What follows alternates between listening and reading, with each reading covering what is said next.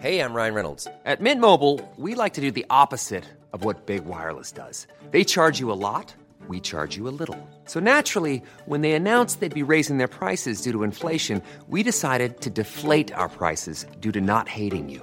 That's right. We're cutting the price of Mint Unlimited from $30 a month to just $15 a month. Give it a try at mintmobile.com slash switch. $45 upfront for three months plus taxes and fees. Promo rate for new customers for limited time. Unlimited more than 40 gigabytes per month. Slows. Full terms at mintmobile.com. Il est 6 heures sur CNews. Bienvenue si vous nous rejoignez. Votre matinale, on est ensemble jusqu'à 9 heures. Un nouvel an, un nouvel an sans couvre-feu, mais avec des restrictions, des restrictions de consommation, d'alcool, des limites d'ouverture de bars et de, et de restaurants. On vous détaillera les mesures prises par la préfecture de Paris notamment. Dès aujourd'hui, les forces de l'ordre feront de la pédagogie pour rappeler aux Parisiens que le masque sera obligatoire partout dans la capitale pour ce week-end.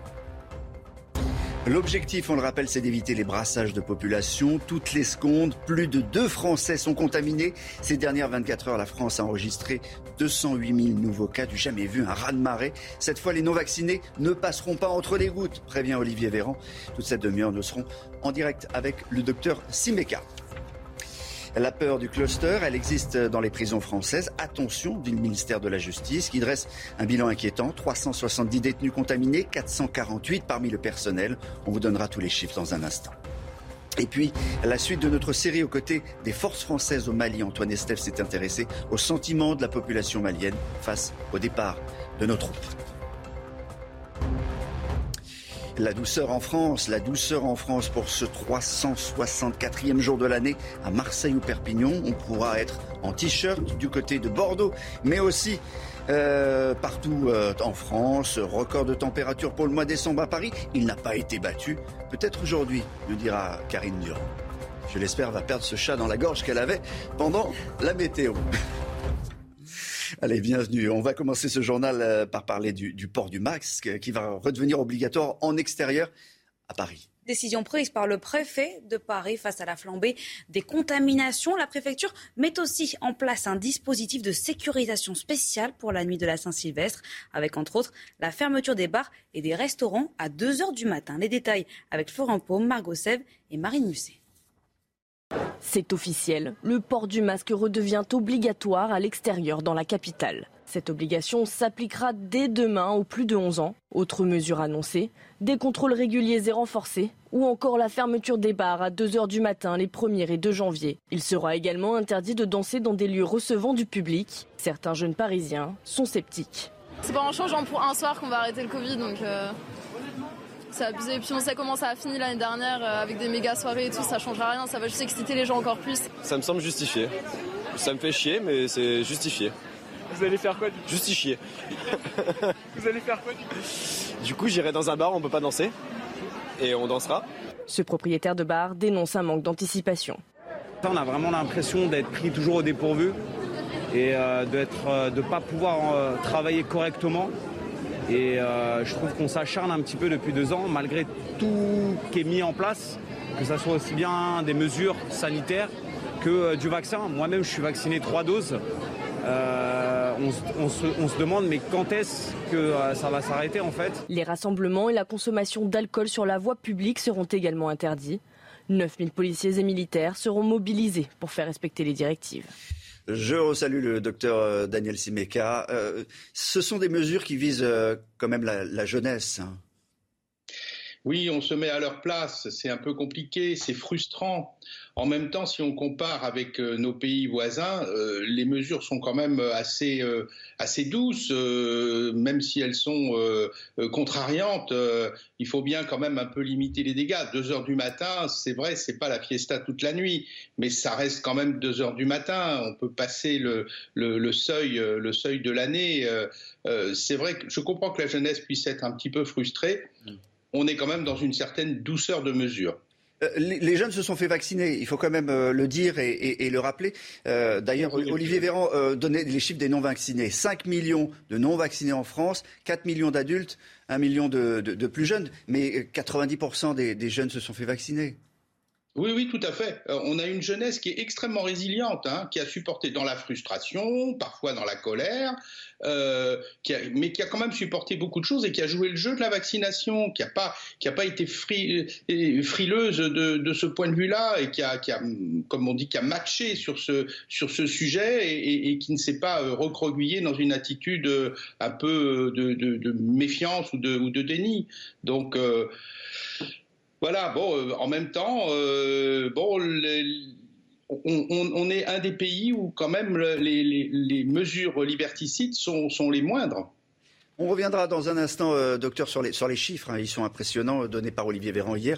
Mais euh, on voulait ajouter que pour la nuit du, Nouvel An, il y a des mesures particulières qui sont prises, non pas à Paris, mais, mais à, Strasbourg et dans son agglomération. Exactement. L'agglomération de Strasbourg a décidé d'instaurer un couvre-feu pour la nuit du Nouvel An. Alors ce couvre-feu ne concernera que les jeunes de moins de 16 ans. C'est le cas aussi dans deux villes de l'Oise. Interdiction donc pour ces mineurs de sortir non accompagnés entre 22h et 6h du matin. La raison de cette décision n'est pas sanitaire mais sécuritaire. Les préfectures tentent de limiter les violences urbaines, puisqu'il faut savoir que l'année dernière, le couvre-feu qui était lui instauré pour des raisons sanitaires, eh bien, avait permis à la ville de Strasbourg de passer un nouvel an beaucoup plus calme. Oui, c'est important de le dire. Hein. C'est pas sanitaire, c'est euh, sécuritaire.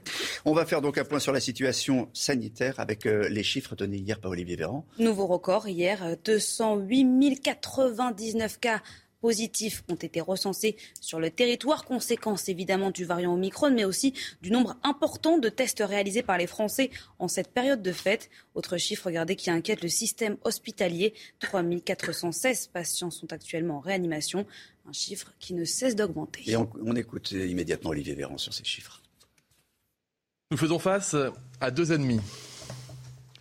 Le premier ennemi, on le connaît, c'est le variant Delta, avec une vague importante qui est montée, plusieurs dizaines de milliers de cas dans notre pays, des conséquences sanitaires qui continuent d'augmenter dans notre pays. Et puis nous avons ce deuxième ennemi, c'est le variant Omicron. Et là, je ne parlerai plus de vagues s'agissant d'Omicron.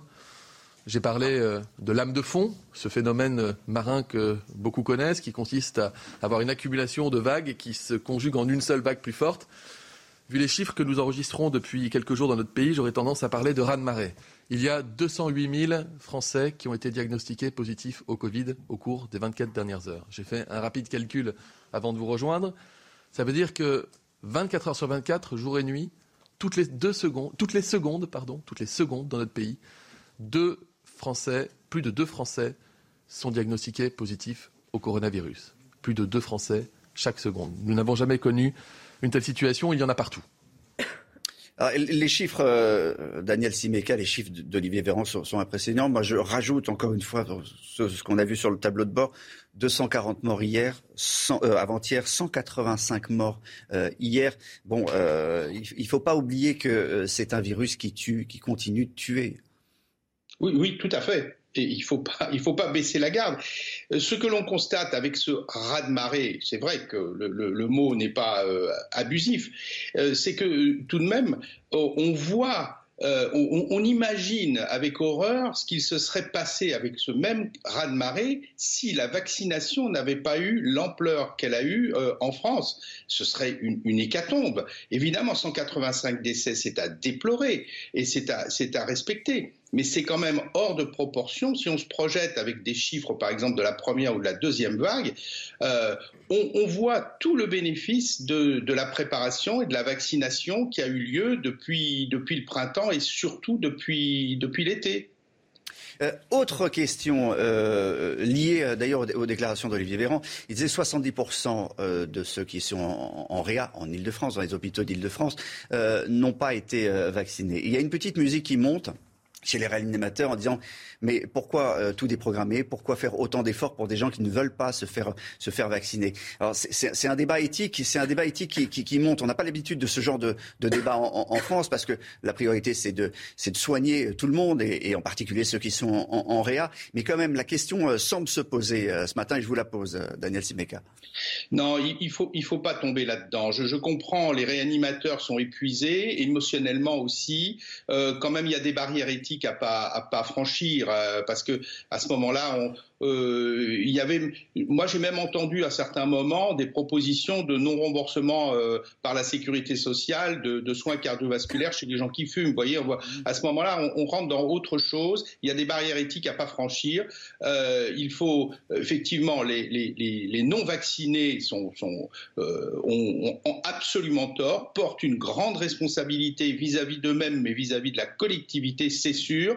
Au moment où on constate cette bêtise et ils sont dans la détresse, euh, il y a des barrières éthiques à pas franchir, on doit s'occuper d'eux. Après, euh, les, choix à faire, vous savez, c'est toujours la même chose entre quelqu'un qui est en train de mourir parce qu'il étouffe et quelqu'un qui est atteint gravement, qui a un cancer, qui a besoin de soins, mais qui va pas mourir tout de suite, qui va pas mourir demain, qui, peut attendre trois jours, cinq jours, même si, même si c'est dommageable, hein, même si quand même il subit du coup un préjudice on est bien obligé de faire des choix immédiats, euh, même si à terme, les conséquences, euh, euh, je, je, crois surtout le message, voilà, maintenant, il faut arrêter avec toutes les bêtises euh, qui, sont encore, qui traînent encore dans les têtes à propos de ce vaccin. Les, les, chiffres sont clairs. Il faut se faire vacciner.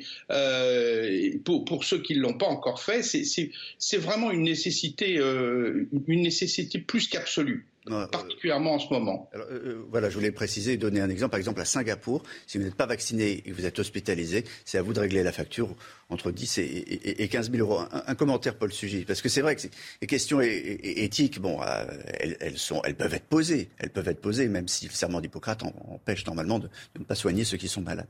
Mais c'est toujours difficile de répondre à une question éthique parce que chacun a son, maintenant son propre code éthique et il faut savoir à quel principe on se réfère. En France, relativement à la santé, le grand principe c'est l'universalisme on soigne tout le monde sans distinction euh, aucune en fait, et euh, la responsabilité de chacun dans son rapport à sa propre santé ne doit pas rentrer en compte ensuite dans la façon dont on est soigné. Si on renonce à ce principe au prétexte d'une crise sanitaire, alors c'est l'ensemble euh, des principes sur lesquels notre système de santé repose qui seront menacés il y a quand même quelque chose qui change sur le contrôle du pass, le, le pass vaccinal. Eh bien, un citoyen lambda pourra demander une pièce d'identité à un autre citoyen, et ça, c'est du jamais vu. Alors, c'est ce que prévoit en effet le nouveau projet de loi sanitaire du gouvernement. Alors, en clair, par exemple dans les trains ou encore dans les restaurants, eh bien, des contrôles d'identité pourraient accompagner légalement le contrôle du pass. Écoutez justement ce qu'en pense ce restaurateur au micro de Florent Paume. Je sais que nous, on est déjà tous vaccinés. On contrôle déjà tous les gens. Euh, on porte le masque. Euh, je pense qu'on fait déjà beaucoup, nous les restaurateurs. Donc euh, nous demander ça en plus, je ne sais pas si on est habilité à pouvoir le faire. Ouais. Déjà. Quant aux professionnels de la restauration, ben, euh, finalement, on le disait avec Daniel Simeka, il y a un couvre-feu, il doit fermer la, les portes à, à 2 heures du matin, mais enfin 2 heures, c'est pas, pas 22 heures. Ils sont quand même soulagés, mais en ce moment, ils font face à une nouvelle inquiétude. Vous allez voir, c'est l'annulation en masse des réservations. Les professionnels du secteur croisent les doigts pour le nouvel an, puisque face à la flambée des contaminations, ils craignent à la fois eh bien, que leurs clients soient touchés, mais aussi leur personnel. Les détails avec Florent Paume et Reda Emrabit. Adaptation et solidarité, ce sont les maîtres mots qui règnent au sein du personnel de ce restaurant avant ce réveillon si particulier. Ceux qui travaillent le 31 et le 1er, ils n'ont pas travaillé le Noël, le 24 et le 25. Donc s'il y en a malheureusement qui sont malades pour le 31, euh, il y en a qui feront tout à fait l'effort, qui seront prêts à faire l'effort pour venir travailler pour le remplacer. Et ici, le carnet de réservation se remplit sans souci. Toutes les lignes blanches, là, c'est toutes les lignes où les gens ont annulé. Et vous voyez, on a déjà euh, repris des réservations dessus. C'est pour ça que je vous dis ça m'inquiète pas du tout. On avait une soixantaine de couverts de réservés avant les annonces. Et là, maintenant, on a plus de 100 couverts. Donc les gens attendaient vraiment ça pour pouvoir réserver. Un son de cloche différent de celui entendu dans d'autres restaurants qui ont préféré jeter l'éponge. Il y a un certain nombre de mes confrères qui ont fait le choix de fermer tout simplement euh, le 31. On sait faire face à des situations euh, évidemment euh, sur lesquelles nous sommes euh, habitués, euh, qui est la gestion courante d'une entreprise. Mais là on sort complètement, euh, c'est de la gestion épidémique et ça on ne sait pas faire. Sans couvre-feu, le gouvernement l'assure, les clients pourront profiter du réveillon. Les restaurateurs, eux, croisent les doigts. Voilà, une précision, euh, Paul, sur, sur le contrôle d'un citoyen par un autre. Non, mais parce que en fait, ça a été soulevé par l'opposition. Euh, les Républicains ont dit qu'ils vont déposer un amendement pour réserver ce contrôle aux forces de l'ordre. Olivier Véran s'en tire par une pirouette. Il dit c'est pas un contrôle, c'est une vérification d'identité. Le variant Omicron, il s'infiltre même dans les prisons. Les syndicats alertent sur la situation des prisons françaises. Pour protéger à la fois les détenus, mais aussi les surveillants, les représentants réclament davantage de mesures qui jugent pour le moment insuffisantes. On écoute à ce sujet Samuel Déon, secrétaire général FO Police Justice, en charge de la situation sanitaire.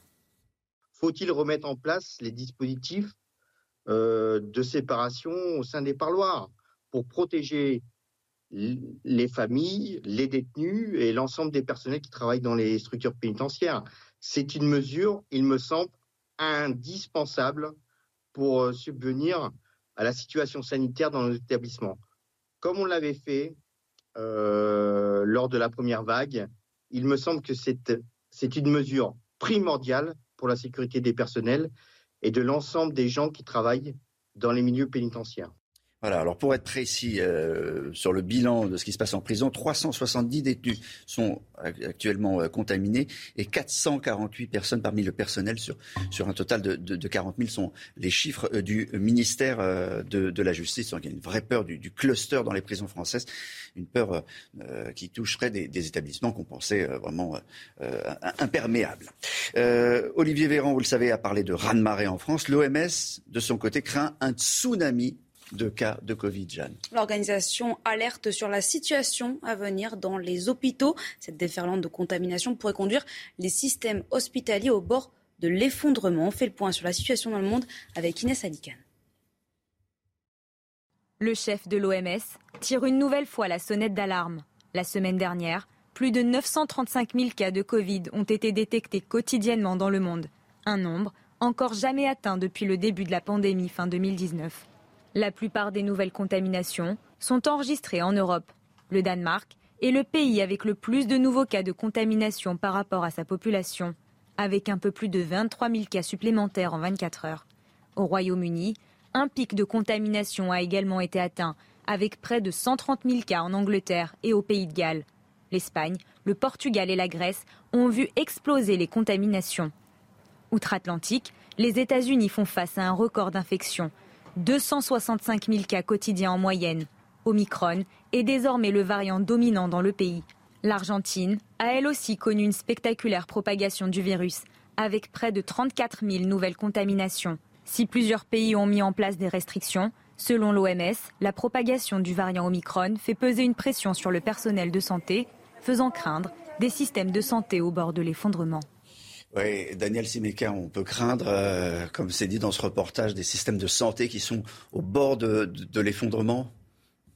Ben oui, bien sûr, et c'est tout l'enjeu. Euh, c'est tout l'enjeu. Alors il y a deux visions. Il y a la vision à court terme et la vision à, moyen terme. À moyen terme, encore une fois, euh, ce sont des choses qu'il aurait fallu anticiper depuis un, grand nombre d'années, mais plus particulièrement depuis deux ans. Et on doit encore une fois signaler que des lits ont été fermés, que des, alors évidemment, euh, un lit, c'est pas juste un lit euh, qu'on achète dans un magasin de meubles, c'est un lit avec du personnel compétent, formé. Euh, faut rappeler qu'il faut pas, il faut pas dix ans pour pour former du, du, personnel existant. Une infirmière qui n'est pas spécialisée en réa, il n'y a pas besoin de dix ans pour la former, etc. Il aurait fallu anticiper. Puis il y a la vision à plus court terme où bon, euh, on peut pas tout le temps euh, pleurer sur le lait répandu. Et, donc là, il faut que l'hôpital, encore une fois, bah, tienne, euh, tienne la, barre. Ça, ça, va être compliqué. Moi, je suis impressionné par. J'avais pas découvert les chiffres sur le plan mondial. On a finalement une contamination sur cinq dans le monde et, française, si j'ai bien compté. c'est quand même assez impressionnant. Merci Daniel Simeka. On se retrouve dans, la prochaine demi-heure pour continuer à, parler euh, de l'actualité euh, concernant ce, variant. Elle est importante. Euh, à tout à l'heure, Daniel. Pour le reste de l'actualité, vous le savez, toute cette semaine, on vous fait vivre aux côtés de l'armée française qui est déployée au Sahel. Et pour le quatrième épisode de cette série, on vous emmène dans la région de Gao avec euh, des militaires du 3e régiment d'infanterie marine. À l'approche du départ d'une grande partie des soldats français, la population malienne est divisée. La majorité d'entre elles redoutent euh, la vie sur place sans les forces Barkhane. Reportage sur place avec Antoine Estève. Les blindés griffons du 3e régiment d'infanterie de marine patrouillent dans le désert entre Batal et Gaïna, une zone dangereuse dans le nord du Mali traversée tous les jours par des groupes armés qui viennent s'approvisionner à Gao. Dans ce campement de berger Bambara, cette femme affirme que personne n'est passé par ici depuis plusieurs semaines. Mais sur la piste, elle a aperçu des véhicules à la tombée de la nuit. Les marsouins repartent en direction de Gao. La plupart des habitants nous expliquent que le contexte sécuritaire est meilleur depuis l'an dernier. En revanche, l'économie ne va pas bien. Il est difficile, par exemple, de trouver du pain. Euh, le prix de la farine a explosé depuis l'an dernier et la nourriture pour enfants aussi se fait rare. Nous descendons des blindés dans le quartier du château, à Gao. Kayla a 35 ans et 4 enfants et elle nous décrit une situation très compliquée. Avec la crise là, avec la guerre comme ça, toutes les choses sont augmentées. Les choses sont, comment dire, chères quoi. On a un manque de, de nourriture seulement. Nous passons devant un orphelinat. Voyant notre caméra, le directeur nous interpelle et explique qu'il n'a plus rien pour s'occuper d'une centaine d'enfants. Pas de table ou de chaise, pas de jouets et des trous dans le plafond. Un peu plus loin, un groupe de lycéens nous raconte les passages fréquents des terroristes sur leur pick-up. Généralement de la nuit, les vols des motos, des téléphones, des armes même. Ils peuvent même tuer. Le lieutenant Geoffroy considère ces patrouilles comme le lien le plus important avec les Maliens. Et aussi on peut montrer que la force Barkhane est toujours présente avec le peuple malien. Et que, euh, contrairement à certaines propagandes, on n'est pas en train de, quitter quitter le Mali. Beaucoup d'habitants redoutent un départ des forces françaises dans les prochaines années. D'après le commandement militaire français, il y aura sûrement moins de patrouilles, mais aussi plus de commandos pour traquer les groupes terroristes dans le désert. Retour en France, Karine Durand, il a fait euh, extrêmement euh, chaud. On a battu des records un peu partout. Des records spécialement sur euh, le sud du pays. On a dépassé les 20 degrés. En fait, il n'a jamais fait aussi doux dans ces zones depuis le début des relevés météo pour un mois de décembre. Et en plus, on est fin décembre. Donc ces records sont d'autant plus marquants. Quelques exemples. À Pézna, dans l'Hérault, on a eu 21 degrés 4. À Nîmes, dans le Gard, on a eu 20 degrés 9. À Tarascon, Bouches-du-Rhône, 20 degrés 2. Et à Béziers, dans l'Hérault, 19 degrés 8. C'est 5 à 10 degrés au-dessus des moyennes de saison. Vous savez comment on appelle ça euh, en Camargue, du côté de Nîmes, cette vague? C'est la, canicule d'hiver. Beaucoup d'images. Alors, euh, en montagne aussi, on va atteindre des, des sommets. 20 degrés aujourd'hui? Oui, en montagne, ça va vraiment être exceptionnel aujourd'hui. Et je parle vraiment euh, d'altitude, hein, entre 1000 et 1800 mètres. Regardez ce que l'on prévoit cet après-midi en Lozère, 20 degrés à 960 mètres. Euh, Dans les Pyrénées-Atlantiques, 20 degrés à 1200 mètres d'altitude. Dans les Alpes-Maritimes, à 1850 mètres, 14 degrés. Et pour le Mont d'Or au Puy-de-Dôme, 1600 mètres, 15 degrés. Il faut savoir que ces dernières heures, au cours de la nuit, on a eu de la pluie à 3000 mètres dans les Alpes. Et ça, c'est vraiment très rare. Et toute ce- cette matinée, on vous donnera les, chiffres, les records, et puis on, on vous dira et on vous répétera que ce sera une journée absolument formidable du point de vue des températures. Restez avec nous. Le sport, dans un instant, on va parler du dernier événement sans jauge. 7 000, 16 000 personnes hier soir à Bercy pour du basket. Dernier gros événement sportif sans jauge, c'était hier soir, c'était à Bercy, c'est écrit derrière moi. C'était le All-Star Game. Exactement, 16 000 personnes ont pu y assister. Alors au programme de cette magnifique et célèbre soirée, le concours de dunk avec Spider-Man qui a volé au-dessus d'une moto ou encore la confrontation entre l'équipe française et l'équipe étrangère. Et c'est la sélection monde qui s'est imposée 111 à 110 après prolongation. L'ambiance était au rendez-vous, regardez. C'est pas, du, du basket, ça, c'est du, c'est du show. si jamais on a le vainqueur devant nous, tu viendras.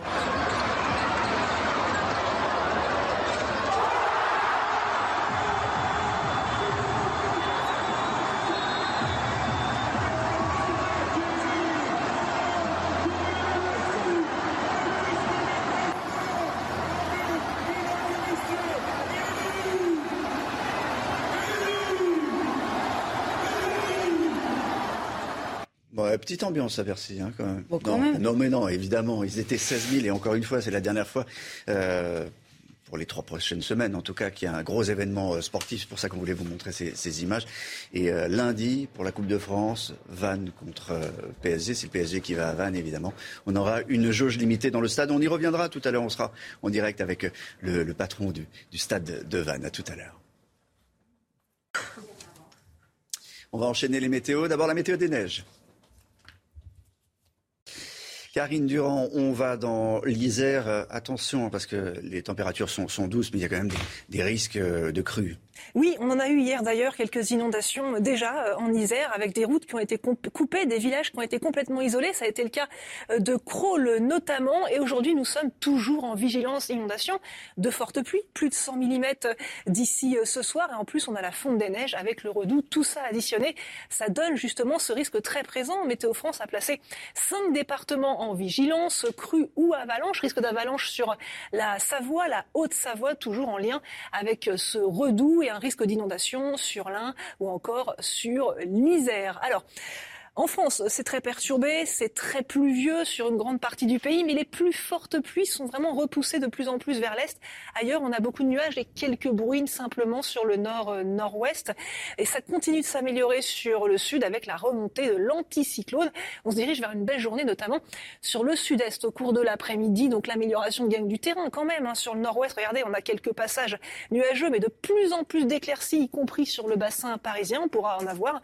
Et le mauvais temps est de plus en plus repoussé vers l'est. On a quasiment plus de pluie au cours de l'après-midi. Les températures sont extrêmement douces. 13 degrés euh, sur Paris, 13 ce matin aussi sur Perpignan et 13 également sur Lille. L'après-midi, les températures sont dignes d'avril et même parfois de début mai pour certaines zones. 15 degrés sur Paris, 22 à Perpignan, 14 sur la pointe bretonne et 21 pour Bastia. Au cours de, des prochains jours, on va également retrouver ce temps avec ce ressenti quasiment printanier du beau temps, de la douceur entre vendredi et samedi. Le premier de l'an devrait être une belle journée douce. Vous pourrez en profiter. Ça va commencer à se dégrader par le nord à partir de dimanche.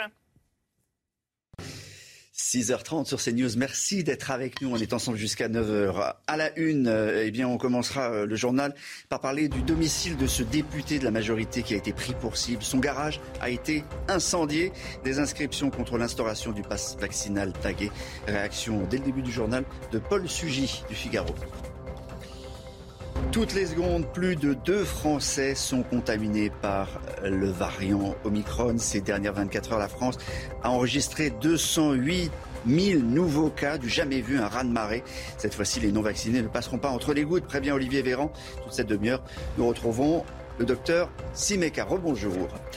Un nouvel an sans couvre-feu mais avec des restrictions de consommation, d'alcool, de limites d'ouverture de bars et de restaurants. On vous détaillera les mesures prises par la préfecture de Paris. Dès aujourd'hui, les forces de l'ordre feront de la pédagogie pour rappeler aux Parisiens que le masque sera obligatoire partout dans la capitale. On retrouvera du côté des Champs-Élysées Marie Conan. Et puis les entreprises vont devoir se réorganiser après les dernières mesures sanitaires. Le gouvernement demande 3 à 4 jours de télétravail par semaine. Et le variant Omicron provoque une vague d'arrêt de travail. On sera avec Nicolas Lucossin, directeur de l'Institut de recherche économique et fiscale. À tout à l'heure.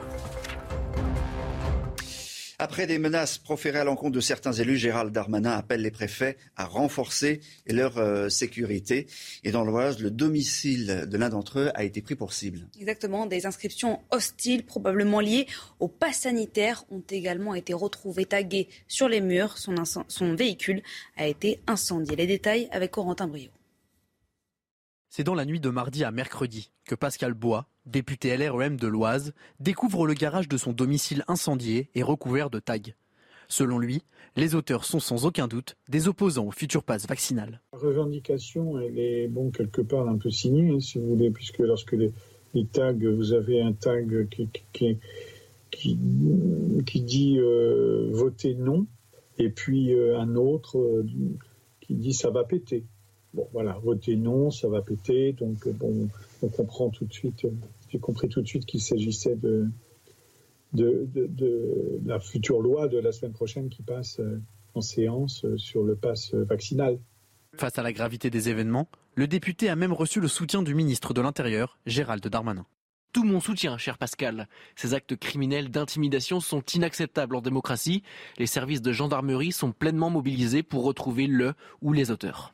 Yael Braun-Pivet, la présidente de la commission de loi à l'Assemblée nationale, a également profité de l'audition d'Olivier Véran dans le cadre de la présentation du projet de loi vaccinal pour lui apporter son soutien. Depuis le 1er janvier 2021, plus de 1100 atteintes à des élus ont été recensées. Alors une réaction, euh, Paul Sujet, parce qu'évidemment, ce n'est pas la première fois qu'on s'en prend à des, élus. Il y, a une, menace parce qu'il y a une tension en ce moment, il y a une tension et la pression est mise sur les non-vaccinés. C'est lamentable. C'est absolument lamentable. au cours de ce quinquennat, la violence politique à l'égard des élus de tous bords confondus, absolument tous, s'est déchaînée. malheureusement, ça se termine de la même façon que ça a commencé. C'est absolument lamentable. Et, et, je crois qu'il était important, notamment par exemple au début de l'audition de Olivier Véran hier lors de la commission des lois, et bien de rappeler que le contexte actuel dans lequel les députés euh, doivent débattre est extrêmement tendu. Euh, ils ont tous reçu aussi des mails, mm. des courriers d'intimidation. Et il faut être, euh, je crois, le plus ferme possible contre ces menaces parce que la crise sanitaire, c'est pas la seule crise qu'on a mm. connue au, cours de ce quinquennat, mais c'est celle qui est venue peut-être le plus grignoter l'esprit dans lequel nous vivons en démocratie. Et c'est absolument lamentable de voir que ceux qui ont justement de tels votes à, à, conduire dans les prochains jours, dans les prochaines journées, sont soumis un tel climat de menace. Daniel Simeka, il n'y a pas que les députés, hein. il faut le rappeler, on en a déjà parlé, on a eu l'occasion d'en parler, mais, les médecins, les médecins de ville ont été pris pour cible souvent. Oui, tout à fait. Ils sont, d'une façon générale, il y a une montée de la violence euh, dans, les cabinets médicaux, dans les urgences hospitalières. Mais euh, là, je, dois dire que euh, cette, euh, cette, montée de la violence, y compris pour, pour les soignants, elle est particulièrement aiguë en, période sanitaire parce que nous avons tous pris parti, euh, et, à une écrasante majorité bien évidemment, en faveur par exemple de la vaccination. Après, les histoires de passe sanitaire, passe vaccinal, c'est plus un point de vue politique, mais en tant que médecin, on est évidemment à, pousser tout le monde à se vacciner. et, je dois dire, à titre personnel, pour l'instant, j'ai, pas, pas subi de violence, etc. C'est juste simplement une, argument, une argumentation qui devient plus, euh, euh, plus, plus pénible, plus, plus pesante, euh, avec des, évidemment des fausses informations, des faux chiffres qu'on vous balance sans arrêt, et, et, on, on, se, on en vient à être obligé d'argumenter alors qu'on aurait dans l'espace d'une consultation autre chose à faire.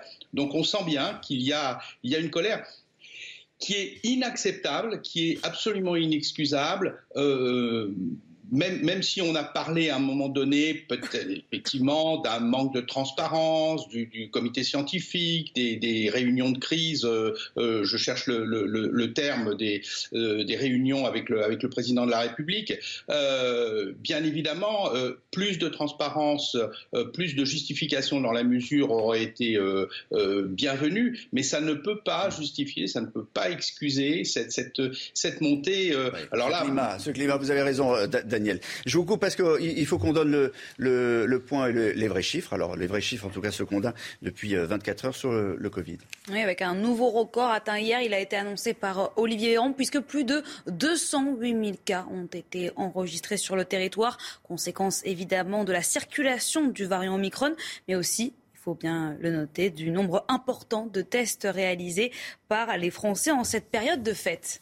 On va retrouver tout de suite euh, Marie Codan qui se trouve sur les, sur les Champs-Élysées parce que euh, à Paris, eh bien, euh, alors on l'a dit, hein, il n'y aura pas de, il y aura pas de couvre-feu pour le Nouvel An. En revanche, il y aura un certain nombre de, de restrictions et dès aujourd'hui, il y aura même la police qui fera un peu de pédagogie pour rappeler que le masque sera obligatoire, mais alors partout en extérieur, Marie.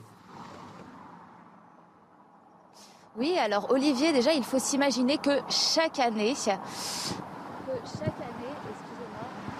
ce sont des milliers de personnes qui se réunissent ici sur les champs. Donc euh, c'est l'euphorie, hein. les gens dansent, chantent. Ce sont euh, des groupes de personnes, de jeunes notamment, qui se réunissent pour boire et s'amuser jusqu'à tard dans la nuit. Et c'est justement pour éviter ce type de comportement que les rassemblements seront interdits demain. Pas d'alcool non plus. La préfecture a interdit sa consommation euh, dans les rues de Paris. Alors je vous laisse imaginer, hein, la plus belle avenue du monde ressemblera pratiquement à ça pour le réveillon du Nouvel An. D'autant que les bars ont, eux, l'interdiction de fermer à 2 heures du matin au lieu de 5. Obligation euh, du port du masque qui revient à l'extérieur. Enfin, la préfecture de police de Paris a émis son souhait euh, d'interrompre les transports euh, dès 2 heures du matin.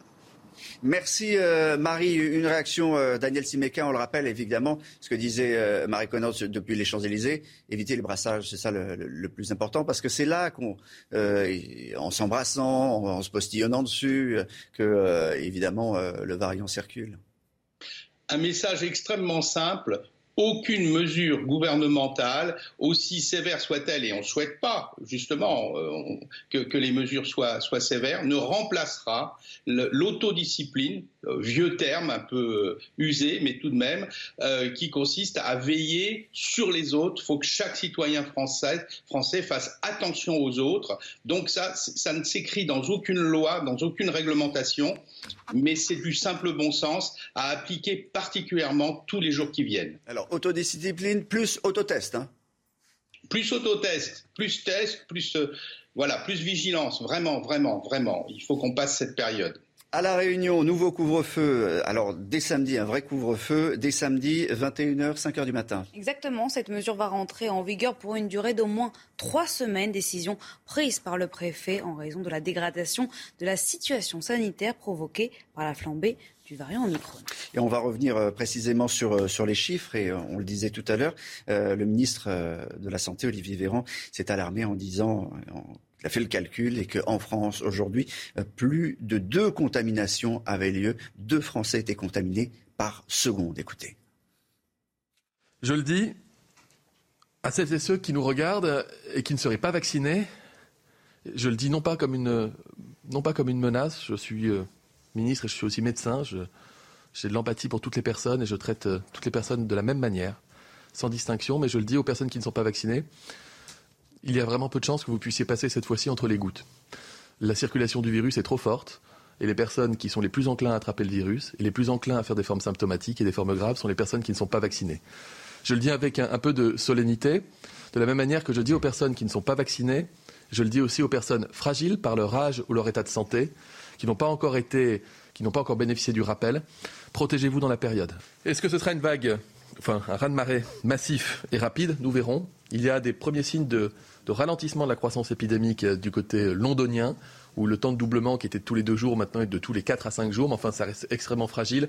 Je ne m'engagerai pas pour vous formuler une hypothèse de pic, personne n'en sait rien au fond.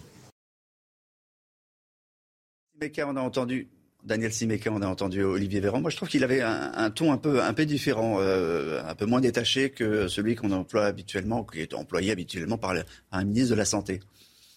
Oui, oui, tout à fait. En tout cas, avec un petit peu plus de douceur, puisqu'il est connu quand même pour être euh, souvent euh, assez véhément. Et, moi, je, trouve qu'il euh, c'est une des premières fois, me semble-t-il, qu'il évoque son, sa qualité de médecin, même si tout le monde sait qu'il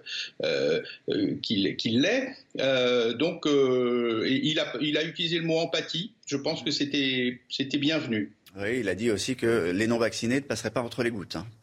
Euh, absolument, absolument. Alors le fait, il a signalé que la, euh, qu'on arrivait vers peut-être vers le, la fin du, du du haut du raz-de-marée, oui, la belle affaire. Simplement, euh, c'est vrai qu'après la vague du tsunami, la mer est souvent calme. Mais c'est là où les dégâts commencent dans, le, dans les territoires. Hein. Euh, donc, pour, pour filer toujours cette, cette métaphore, euh, il est bien certain que, à force de contaminer un grand nombre de Français par seconde, par minute, par, par heure, à la fin, il n'y a plus assez de Français pour être contaminés. Donc, forcément, la vague va, le raz-de-marée va, va, descendre, mais, mais ça veut dire qu'on va assumer les dégâts pendant trois semaines, un mois au moins. Merci euh, pour, euh, pour vos commentaires ce matin, euh, docteur Simeka, d'avoir été en direct avec nous sur, CNews. On va parler à présent de la désorganisation du, pays. Alors, avant de parler de l'économie, on va parler de, de l'hôpital. Risque fort sur l'hôpital. Évidemment, puisque Omicron met à mal le système hospitalier en infectant évidemment de nombreux Français, dont des soignants. Résultat, un risque important de désorganisation plane dans les hôpitaux. Illustration justement dans un hôpital à Saint-Denis avec Thibault Marcheteau. Avec la virulence du variant Omicron, le personnel soignant de cet hôpital de Saint-Denis n'est pas épargné. Le service de réanimation est lui aussi mis à mal par le manque d'effectifs qui s'accroît de jour en jour. La crainte particulière, c'est que euh, on n'ait pas suffisamment de personnel pour euh, continuer à faire ce qu'on avait à peu près réussi à faire en 2021. On a euh, depuis la fin de semaine dernière un nombre important de nos agents qui sont placés en éviction parce que eux aussi sont malheureusement euh, touchés par le variant Omicron pour l'essentiel. Mobilisant des équipes nombreuses, les soins en réanimation nécessitent une proximité entre les malades et les soignants qui rend les contaminations difficiles à éviter. Pour ce chef de réanimation au contact des équipes, la crainte est bien réelle. L'inquiétude, est maximale. Euh, c'est-à-dire que nous avons une très grande inquiétude que les contaminations du personnel voilà, nous impactent nos ressources et, et du coup notre capacité d'accueil des patients. Au personnel soignant qui s'est réorienté ou encore suspendu, s'ajoutent donc ceux contaminés qui doivent s'isoler. On estime qu'actuellement en Ile-de-France, 20% des lits de réanimation sont fermés, faute de personnel. Nicolas Lecossin, bonjour. Vous êtes le directeur de l'Institut de recherche économique et, fiscale. On a vu qu'il euh, y avait un gros risque euh, dans les hôpitaux français. On vient, de le voir de désorganisation, mais, pour l'économie française. Comment ça va se passer pour, l'économie française avec, ce nombre impressionnant d'arrêts de travail, ce nombre impressionnant de gens qui sont, contaminés? Écoutez, ce qu'il faut surtout éviter, c'est le confinement. Ça, ce serait catastrophique pour, euh, pour l'économie française, pour, euh, pour la France. Et mm, bon, euh, je, je, vois que la plupart des pays essaient d'éviter ce, ce, confinement et de, de stopper le, de l'économie. Euh, les politiques sont, sont paniqués. Ça se transmet aux, aux entreprises, aux chefs d'entreprise, aux, aux, employés, d'où le grand nombre d'arrêts de travail, d'incertitudes. Euh, vous savez très bien que les chefs d'entreprise n'aiment pas du tout l'incertitude, euh, qu'elle soit fiscale ou économique ou réglementaire. Et là, il s'agit d'incertitude sanitaire. Donc, il faut vraiment que les choses euh, soient claires. Euh, même si euh, il est évident que, les dirigeants, on, a écouté tout à l'heure Olivier Véran, ne savent pas très bien comment les choses vont évoluer. Pour, être très clair, Nicolas ça est-ce que le télétravail, les mesures de rendre le télétravail obligatoire pour un minimum de, trois jours, pour les trois prochaines semaines, puisque c'est dans le temps, c'est daté, est-ce que ça va suffire? C'est difficile de répondre. D'abord, bah, nous, à l'IREF, on est contre l'obligation euh, d'imposer le télétravail aux entreprises. Il faut voir au, cas par cas. Euh, il, faut, euh, il, faut regarder ce que font les entreprises en général, comment ils travaillent. C'est au chef d'entreprise et aux employés de, de décider, de s'organiser. Il, y a des endroits, il y a des entreprises où on ne peut pas imposer le, télétravail. Nous sommes un petit institut de recherche, il y a quelques gens cherchant avec moi. Il vaut mieux qu'on se voit pour échanger, pour débattre, pour euh, évoluer notre, notre travail à l'Institut. Donc, vous voyez, c'est pas facile, même à notre modeste niveau, d'imposer le télétravail. Donc, il faut vraiment laisser les entreprises euh, s'organiser elles-mêmes. Ce sont les chefs d'entreprise. Normalement, elles ont eu le temps. Normalement, elles ont préparé. Ça fait ça fait euh, plus d'un an qu'elles elles, doivent avoir organisé euh, les, la, mise en place du, télétravail. D'ailleurs, il est, il est, question de mettre des amendes à celles qui, qui, ne le feraient pas. Vous êtes vous êtes contre ces, ces amendes? on, est contre, oui, bien sûr qu'on est contre. Oh, elles ont eu le temps de. Vous avez raison, elles ont eu le temps de s'organiser, mais en même temps, les choses changent. On a parlé aussi de de la vaccination obligatoire dans les entreprises, euh, du contrôle euh, par les chefs d'entreprise euh, des hum, salariés vaccinés ou pas vaccinés. Donc ça, c'est toujours l'incertitude. Donc, elles se sont organisées, ces entreprises, mais en même temps, ça change, ça change régulièrement. Il faut vraiment euh, donner la possibilité aux, chefs d'entreprise de voir avec leurs employés en fonction de leur euh, secteur, de travail. Donc, on ne peut pas imposer comme ça le, le télétravail. Il faut aussi ne pas oublier que les Français sont, sont, sont vaccinés. Sont, euh, par rapport à d'autres pays, la France c'est un, est un pays où le taux de vaccination est très, est très élevé. Oui, mais on sait que c'est aussi dans les entreprises qu'on peut, qu'on peut se contaminer euh, et, en se fréquentant. En tout cas, merci. On, vous remercie pour, pour votre regard ce matin, Nicolas Elcossin, directeur de l'Institut de recherche économique et fiscale. Merci d'avoir été en direct sur, sur CNews. Dans un instant, on passe euh, au sport. On va parler de football. Du foot, du foot anglais. Jeanne Cancard. oui, avec Manchester City qui a battu Brentford hier à l'occasion de la 20e journée de première ligne. Les joueurs de Guardiola comptent désormais 8 points d'avance sur Chelsea, deuxième du classement. On va revenir justement ensemble l'unique but de la rencontre, diffusé évidemment sur Canal Plus Sport. Bernardo Silva pour euh, changer de côté. Maintenant, il faut que les joueurs de Pep Guardiola remettent un petit peu le pied sur ce ballon. De Bruyne. Là, il y a plus de mouvement. D'un coup, trois joueurs, quatre joueurs même dans la surface de réparation. Et ce centre est déposé jusqu'à Phil Foden, 16e minute de jeu. Et le revenant est déjà buteur, son cinquième but en première ligue. Cette saison, ils se sont fait un tout petit peu peur, mais derrière, ils ont puni immédiatement Grégory. C'est l'un des seuls joueurs et rares joueurs à faire des passes comme ça. Voilà, comment on dit l'entraîneur euh, de, Manchester? Pep Guardiola. Voilà, pas Pep Guardiola. bon, ça c'était vous. Hein. Bon. Dénonce pas. le foot français de ce côté, ça, ça, reprend avec la Coupe de France. Ça sera lundi, on aura l'occasion d'en reparler. C'est un match entre Vannes et le PSG. C'est le PSG qui va à Vannes. Et ce matin, c'est l'instant, l'instant. Qu'est-ce qu'on écoute dans l'instant musique? Vous allez nous le dire? Mais non, mais euh, alors, Pérou ou Pérou Pérou, le dernier titre de Fireboy, DML et Ed Sheeran. Pour cette réédition, le chanteur nigérian s'associe au deuxième artiste le plus écouté dans le monde et sur Spotify, Ed Sheeran, et qui est très content, dit-il, du résultat. Il a vous chanter Pérou en Pérou ou Pérou Alors, Pérou en boucle chez lui. Allez, on écoute. Tonight we're rolling, party till closing. Since I put the ring on the finger, it's still frozen. Love in slow motion. I wanna feel you over me, yeah. Certain magic in your eyes, yeah. Girl, I love the way you ride it. And it happens every time you arrive.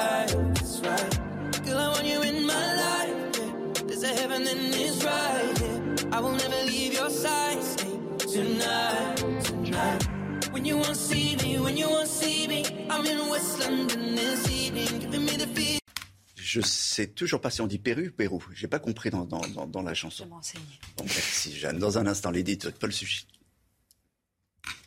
Wow, t'es L'édito de Paul Sujet aujourd'hui, la désertion des urnes qui guette la présidentielle, Paul.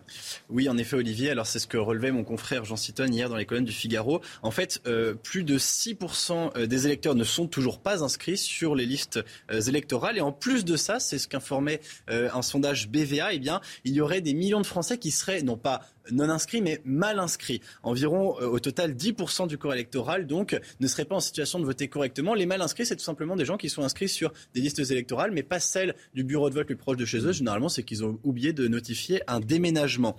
Du coup, une question que je lance à la cantonade, je vous la laisse comme ceci. Pourquoi est-ce qu'on ne pourrait pas imaginer demain que, euh, pour une élection nationale, j'entends, les Français puissent voter dans n'importe quel bureau de vote C'est-à-dire pas simplement celui qui est à côté de chez eux ou celui sur lequel ils sont inscrits, mais où qui se je vote pour, moi, moi je suis pour. On peut euh, voter n'importe où. Le fichier est déjà centralisé, c'est-à-dire que maintenant il y a un seul fichier national, hein, c'est tout nouveau. Et puis en plus de ça, bah, il est dématérialisé évidemment, c'est-à-dire qu'il faudrait plus des listes papier mais des listes numériques. Mais enfin, il me semble que c'est gérable en... au XXIe siècle. Bon, euh, il y a des après ces records d'abstention, il y a des raisons plus structurelles Oui, alors il faut espérer que déjà l'effet démobilisateur des élections précédentes, européennes, régionales, auxquelles personne ne comprend jamais rien, euh, ne soit pas un, déterminant pour ce scrutin présidentiel qui, lui, généralement, est davantage plébiscité par les Français. Mais pour comparer avec ce qui est comparable, déjà, il y a une problématique de casting.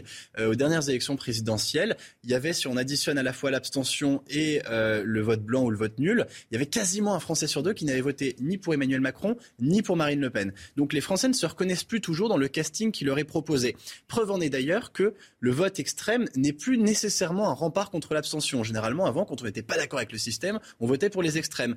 Euh, Marine Le Pen en a fait les frais aux dernières régionales. Ses électeurs ont déserté les urnes. Et puis la gauche aussi, c'est la première des forces politiques concernés par l'abstention des jeunes. Peut-être que c'est parce que euh, la jeunesse de gauche s'est détournée vers d'autres formes parallèles d'action politique, une espèce de zadification de euh, la vie politique à gauche qui fait que cette désinstitutionnalisation euh, a écarté les électeurs de gauche des urnes là encore. Vous, président, vous comptabilisez quand même pas le vote blanc.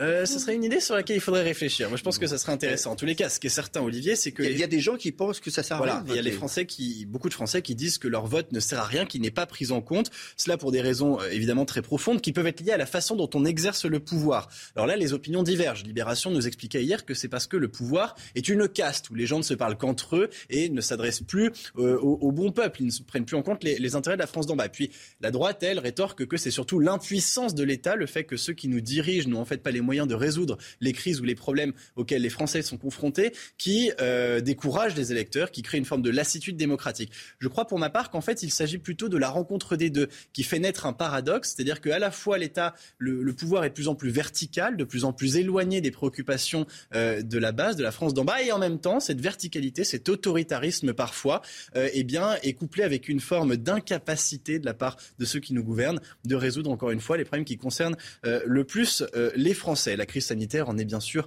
un exemple. On a multiplié les oukases, parfois humiliants à l'égard des, Français, vexatoires, et en même temps, eh bien, deux ans plus tard, on en est toujours au même point qu'hier. Merci Paul Sujet. Vous avez cité Le Figaro, vous avez cité Libé, moi je cite l'Humanité ce matin qui fait aussi sa une là-dessus sur la désertion des urnes qui guette la présidentielle avec ces petits personnages qui partent à la pêche. C'est un scandale démocratique qui nous concerne tous.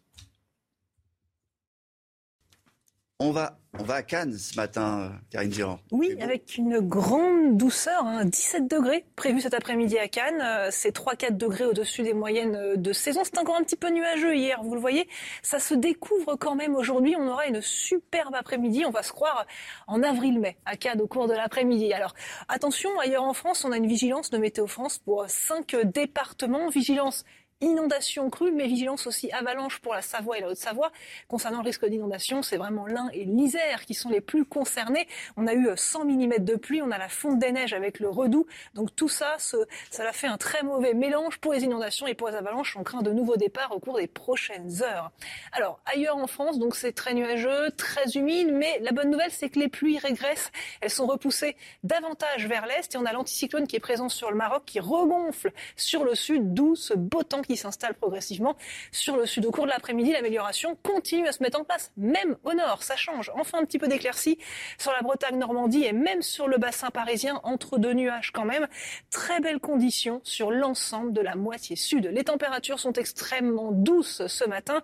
Euh, tôt ce matin, on relevait déjà 13 degrés à Paris, 13 également à Perpignan et 11 sur la pointe bretonne.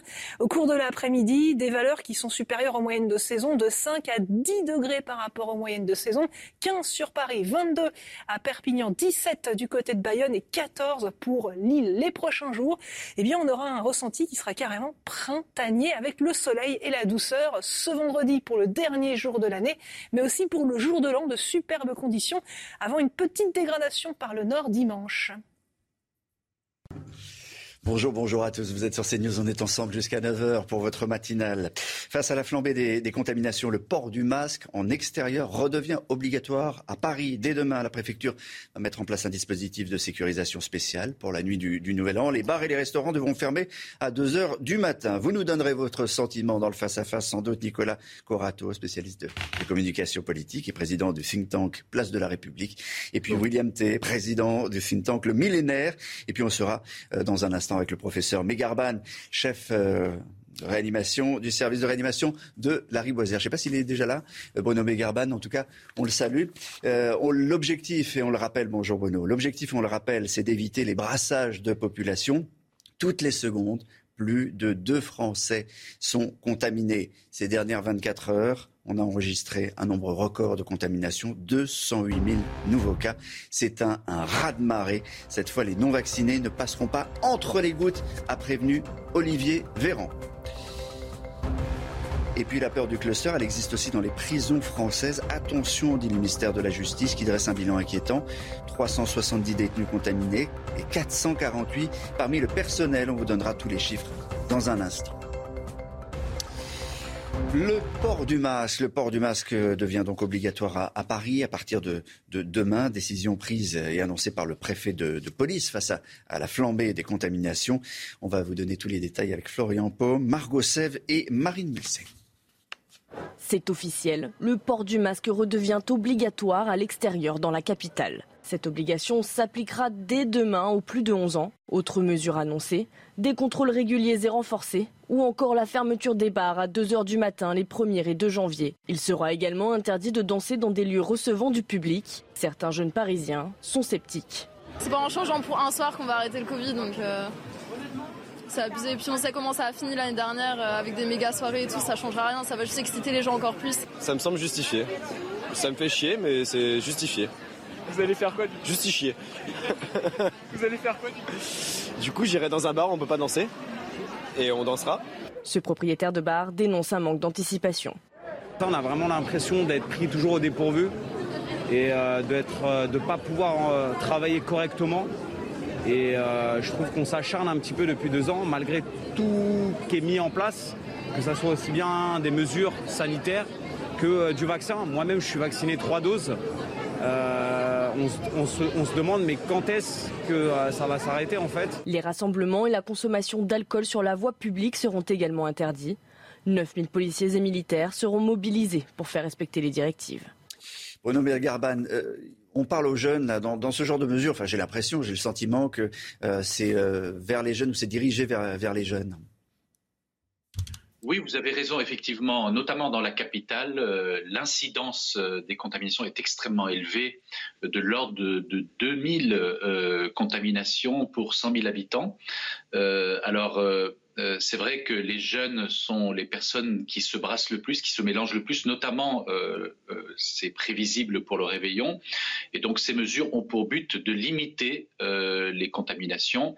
Maintenant, je suis d'accord avec vous, le port du masque à l'extérieur a quand même ses limites en termes d'intérêt épidémique on va regarder les chiffres, euh, Jeanne, donnés par Olivier Véran pour ces dernières 24 heures. Avec ce nouveau record franchi hier, plus de 208 000 cas ont été détectés en 24 heures sur le territoire. Conséquence évidemment du variant Omicron, mais aussi du nombre important de tests réalisés par les Français en cette période de fête. Autre chiffre qui inquiète le système hospitalier 3 416 patients sont actuellement en réanimation, un chiffre qui ne cesse d'augmenter. Mais euh, ce qui inquiète aussi, Bruno Begarban, le personnel euh, hospitalier, c'est de voir autant de patients euh, en réanimation qui ne sont pas vaccinés, et, euh, en, particulier euh, en, Ile-de-France. Olivier Véran a donné ce chiffre de 70%.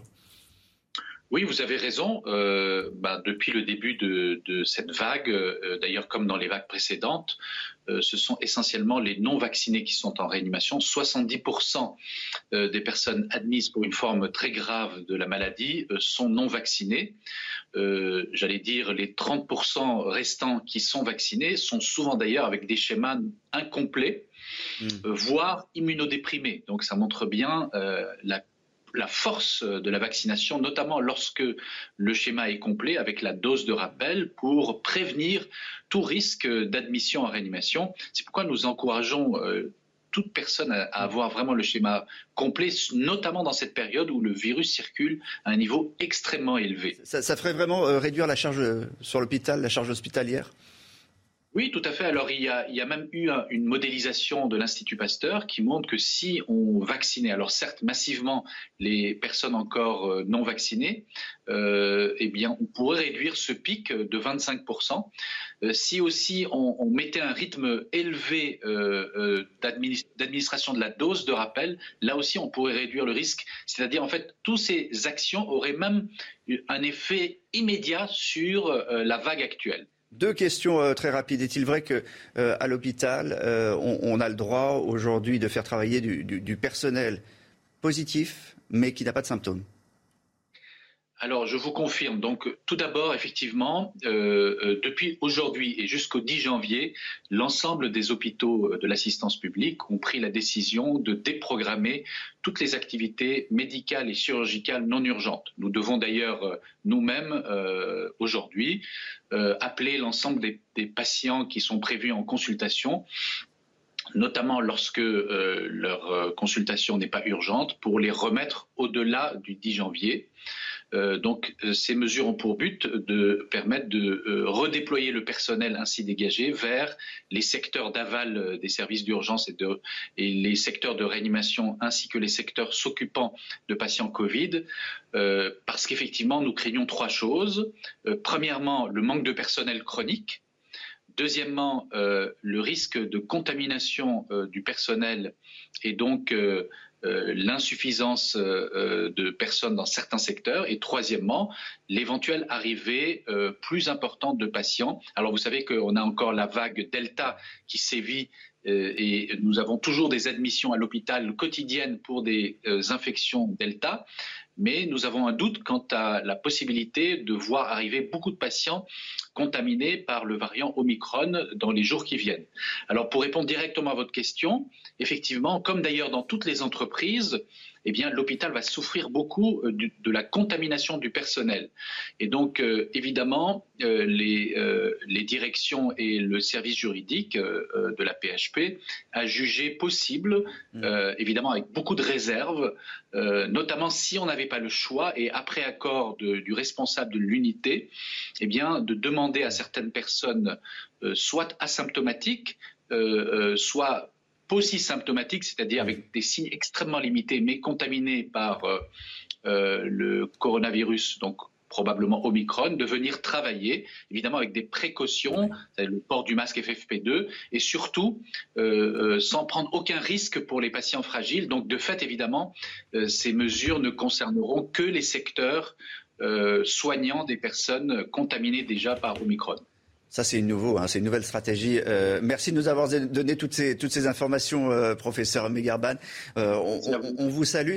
on voulait dire aussi qu'il n'y a pas que l'hôpital, hein, mais les, prisons aussi sont, sont victimes du, nouveau variant. Ça arrive, alors on, pense que ce sont des espaces clos. Et alors, quand ça arrive dans un espace clos, c'est une, une, traînée de poudre. Et Olivier, regardez ces chiffres. 370 détenus et 448 membres du personnel sont contaminés actuellement par la Covid-19. Les syndicats alertent donc sur la situation pour protéger à la fois les détenus et les surveillants. Les représentants demandent davantage de mesures. Écoutez à ce sujet Samuel Déon, secrétaire général FO Police Justice en charge de la situation sanitaire. Faut-il remettre en place les dispositifs euh, de séparation au sein des parloirs pour protéger les familles, les détenus et l'ensemble des personnels qui travaillent dans les structures pénitentiaires? C'est une mesure, il me semble, indispensable pour euh, subvenir à la situation sanitaire dans nos établissements. Comme on l'avait fait euh, lors de la première vague, il me semble que c'est une mesure primordiale pour la sécurité des personnels et de l'ensemble des gens qui travaillent dans les milieux pénitentiaires. C'est l'heure du face-à-face, mais on va continuer évidemment à, parler de la situation. Euh, William T, Nicolas Corato. Bon, les prisons, l'hôpital, Omicron est partout, risque énorme de déstabiliser l'économie. Aujourd'hui, on, le sait, on le voit. Est-ce que les mesures gouvernementales vont y suffire?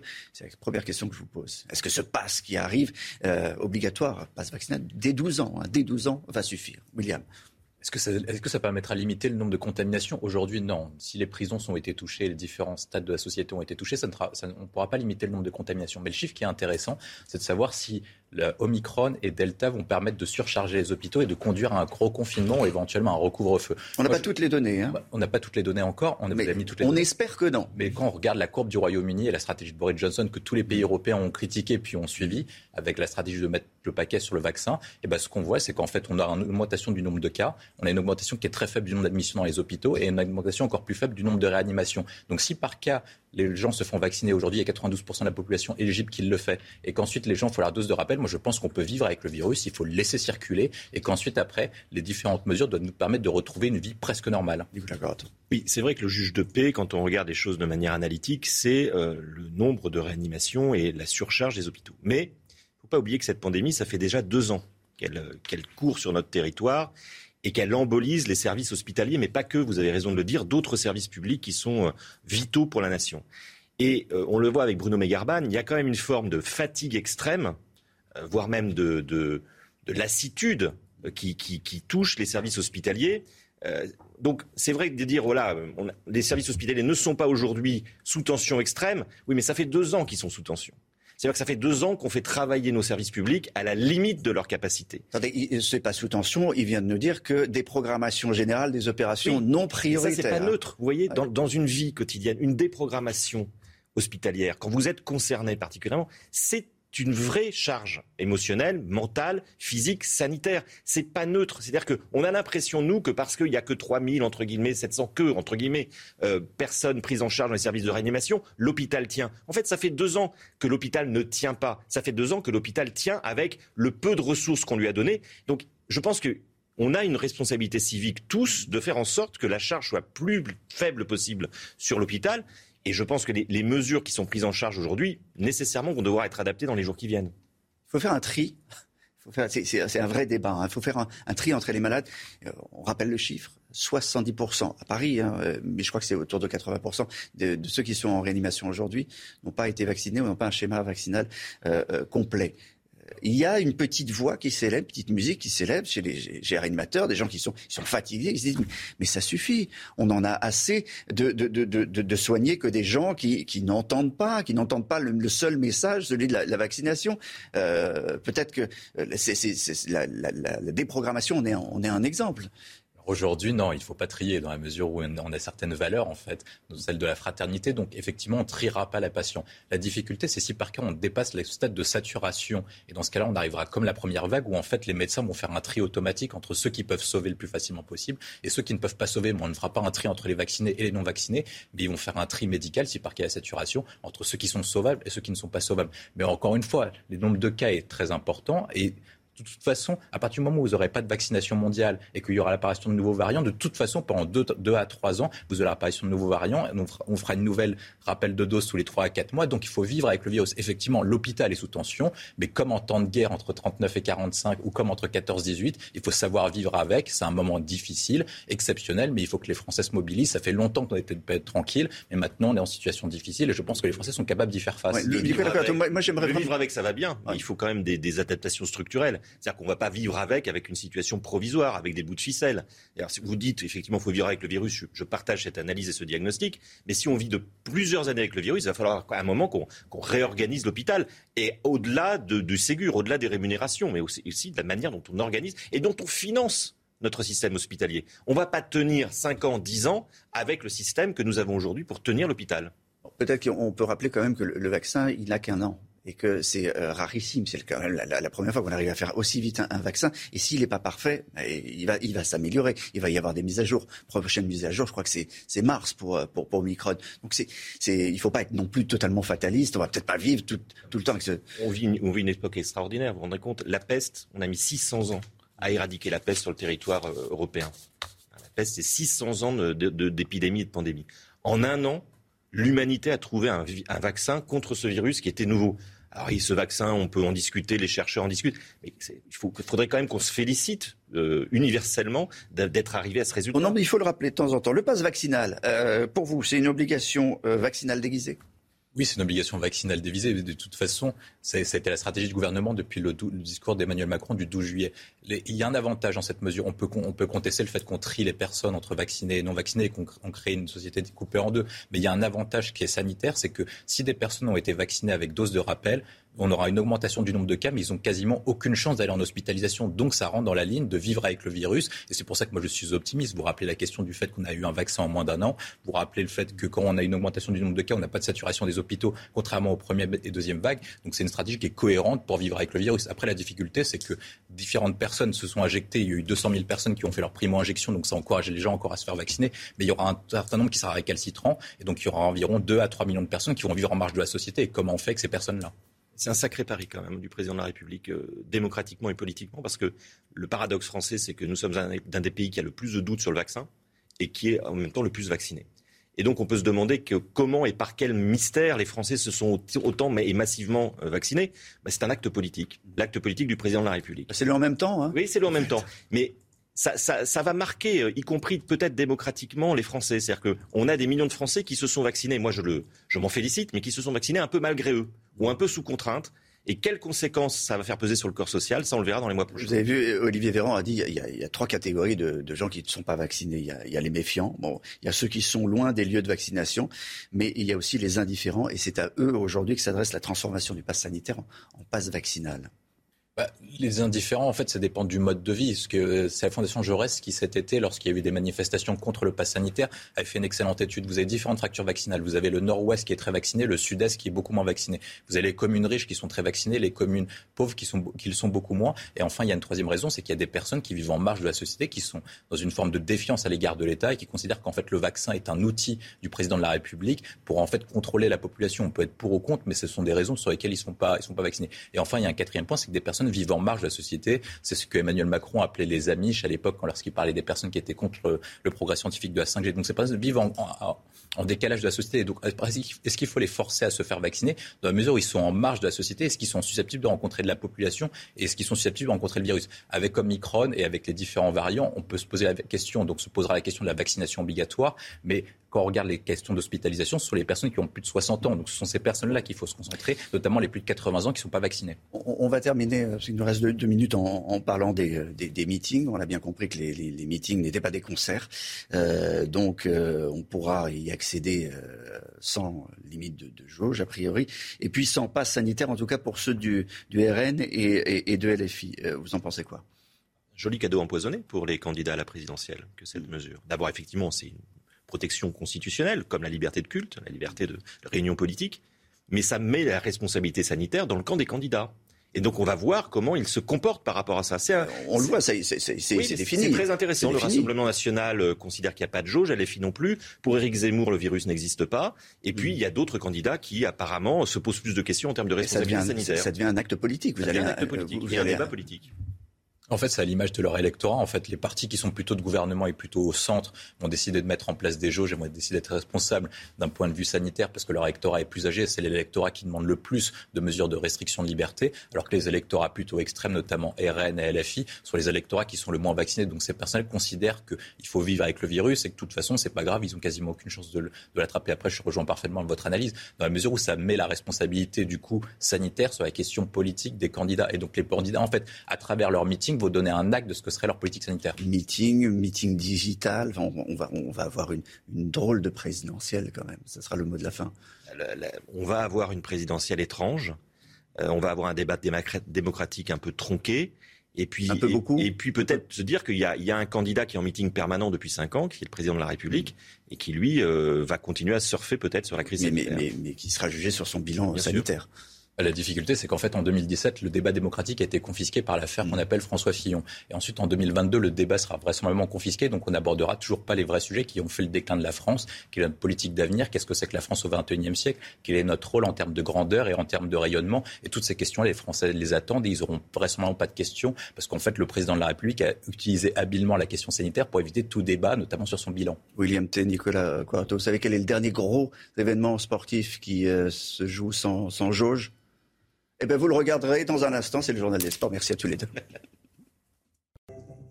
Roulement de tambour et réponse tout de suite avec Jeanne Cocard. C'était hier soir à Paris, Bercy. 16 000 personnes ont assisté au célèbre All-Star Game au programme de cette magnifique soirée. Le concours de dunk avec masqué, hein, hein. Oui, forcément, on respecte quand même les, gestes barrières. Mais tout de même, 16 000 personnes qui ont assisté à cette magnifique soirée avec donc le concours, le fameux concours de dunk avec Spider-Man qui a volé au-dessus d'une moto ou encore la confrontation entre l'équipe française et l'équipe étrangère. Et c'est la section monde qui s'est imposée. C'était très serré, 111 à 110 après les prolongations. L'ambiance, vous allez le voir, qui était au rendez-vous. Regardez.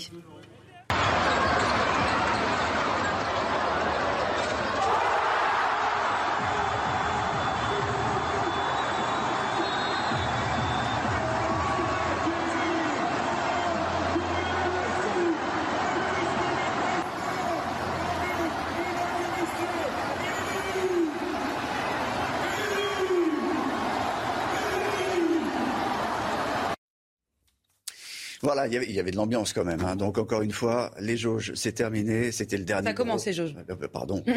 vous, avez, raison. J'aimerais tellement qu'on soit déjà à la fin. Merci Jeanne.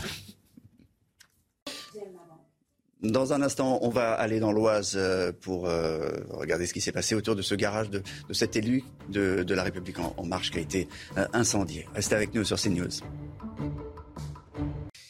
Et pour cette météo, Karine Durand, on part en ah Californie. oui. sur le lac Tahoe. Regardez, je me pousse, je vous laisse regarder cette image plutôt amusante. On a ici 2 mètres de neige, mais localement jusqu'à 5 mètres de neige en Californie. Et c'est une très bonne nouvelle car l'année 2021 a été la plus sèche jamais enregistrée en Californie. Donc la neige est une très bonne nouvelle pour la végétation euh, là-bas. Retour en France avec des conditions euh, plutôt agitées et surtout sur l'Est avec soit des fortes pluies, soit un risque d'avalanche, parfois les deux sur les mêmes euh, départements. Cinq départements en vigilance orange, Isère, Ain, Savoie, Haute-Savoie. Attention, de nombreux départs d'avalanche sont à craindre au cours des prochaines heures et un risque d'inondation en liaison avec ces fortes pluies et la fonte des neiges.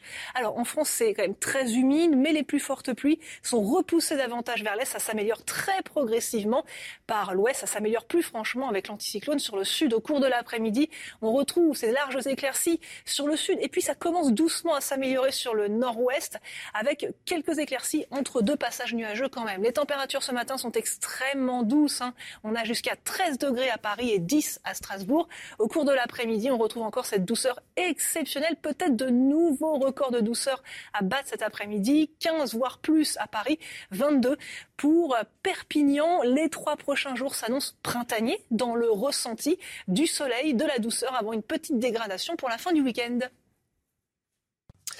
7h30 sur CNews. Merci d'être avec nous. Votre matinale se poursuit jusqu'à 9h et évidemment, on reparlera des chiffres de contamination euh, au Covid. Plus de 200 000 euh, personnes infectées ces dernières 24 heures, a, précisé Olivier Véran. Vous le savez.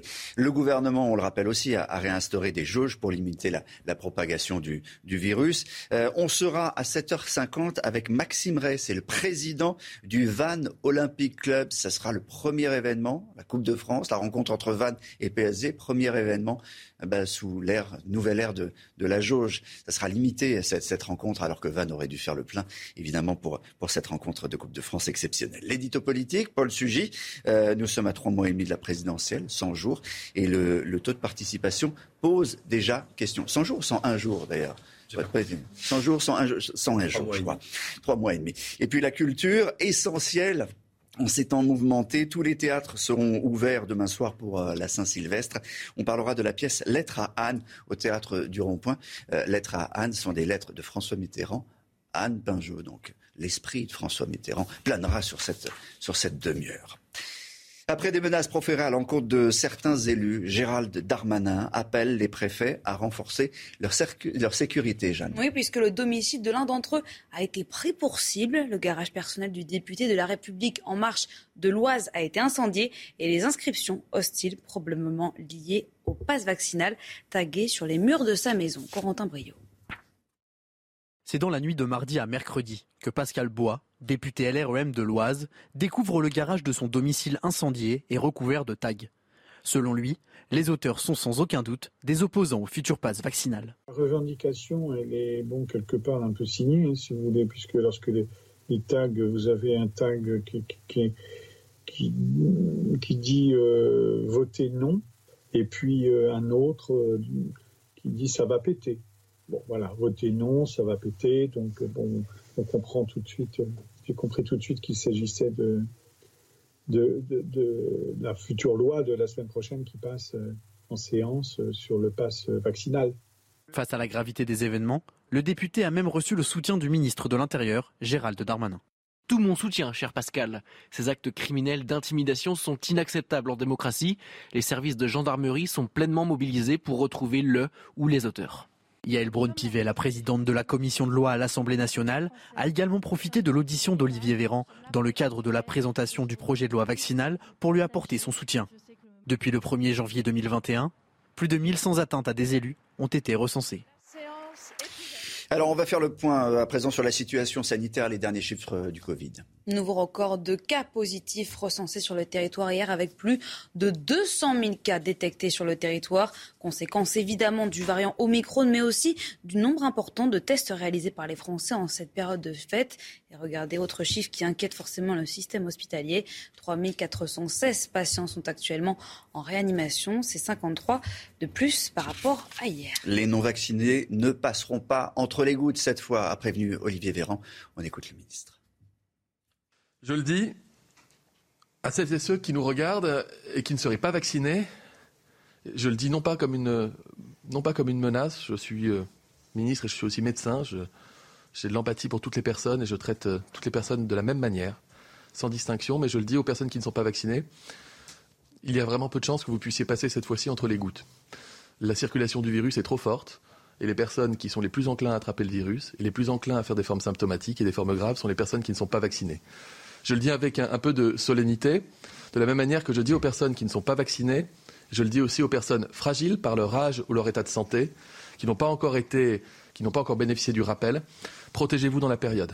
Est-ce que ce sera une vague, enfin un raz-de-marée massif et rapide? Nous verrons. Il y a des premiers signes de, ralentissement de la croissance épidémique du côté londonien, où le temps de doublement qui était tous les deux jours maintenant est de tous les quatre à cinq jours, mais enfin ça reste extrêmement fragile. Je ne m'engagerai pas pour vous formuler une hypothèse de pic, personne n'en sait rien au fond. Il y a des conséquences sur euh, l'hôpital. Évidemment, c'est très tendu. Et tout à l'heure, euh, sur CNews, le professeur euh, Megarban nous disait qu'il y avait, à partir d'aujourd'hui, une déprogrammation générale des opérations non prioritaires à la PHP en raison de la virulence du, du, variant pour laisser tous les lits accessibles à des malades Covid. On va l'écouter. 10 janvier, l'ensemble des hôpitaux de l'assistance publique ont pris la décision de déprogrammer toutes les activités médicales et chirurgicales non urgentes. Nous devons d'ailleurs nous-mêmes aujourd'hui appeler l'ensemble des, des, patients qui sont prévus en consultation. Ces mesures ont pour but de permettre de redéployer le personnel ainsi dégagé vers les secteurs d'aval des services d'urgence et, les secteurs de réanimation ainsi que les secteurs s'occupant de patients Covid. Bon, il y a un autre objectif, c'est éviter le, le, brassage, en particulier pour, euh, pour le Nouvel An, et en particulier à Paris, et peut-être même encore plus en particulier sur les Champs-Élysées, où vous vous trouvez, Marie Conan, c'est symbolique évidemment, parce que les Champs-Élysées, c'est l'image d'Épinal. Le soir de, de, de Réveillon, Marie, c'est l'endroit où on se retrouve, où on fait la fête. Là, il n'y aura pas la fête. Pas de couvre-feu, mais pas la fête.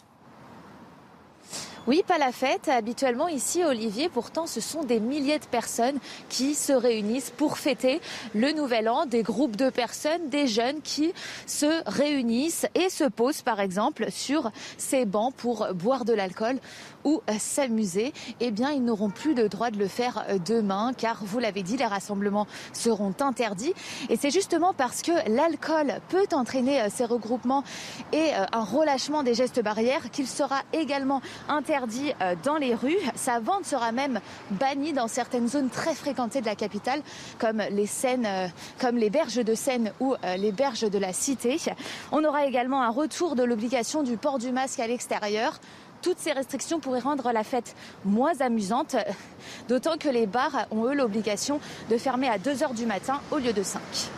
Marie Conan, qui est toute seule avec Sarah Varnier sur les Champs-Élysées, les Champs-Élysées qui, qui devraient rester euh, fermés, vous l'avez, vous, vous l'avez entendu. Puis pas de discothèque hein, pour les jeunes. Hein. Coup dur pour les 1600 boîtes de nuit françaises, fermeture jusqu'au 24 janvier prochain. On va aller à, à, à Nantes euh, avec ce reportage de, de Jean-Michel Decaze qui a rencontré des patrons de discothèques euh, qui ont la déprime, il faut bien le dire. Le propriétaire de cette discothèque nantaise avait encore un petit espoir de pouvoir relancer la musique après le 6 janvier.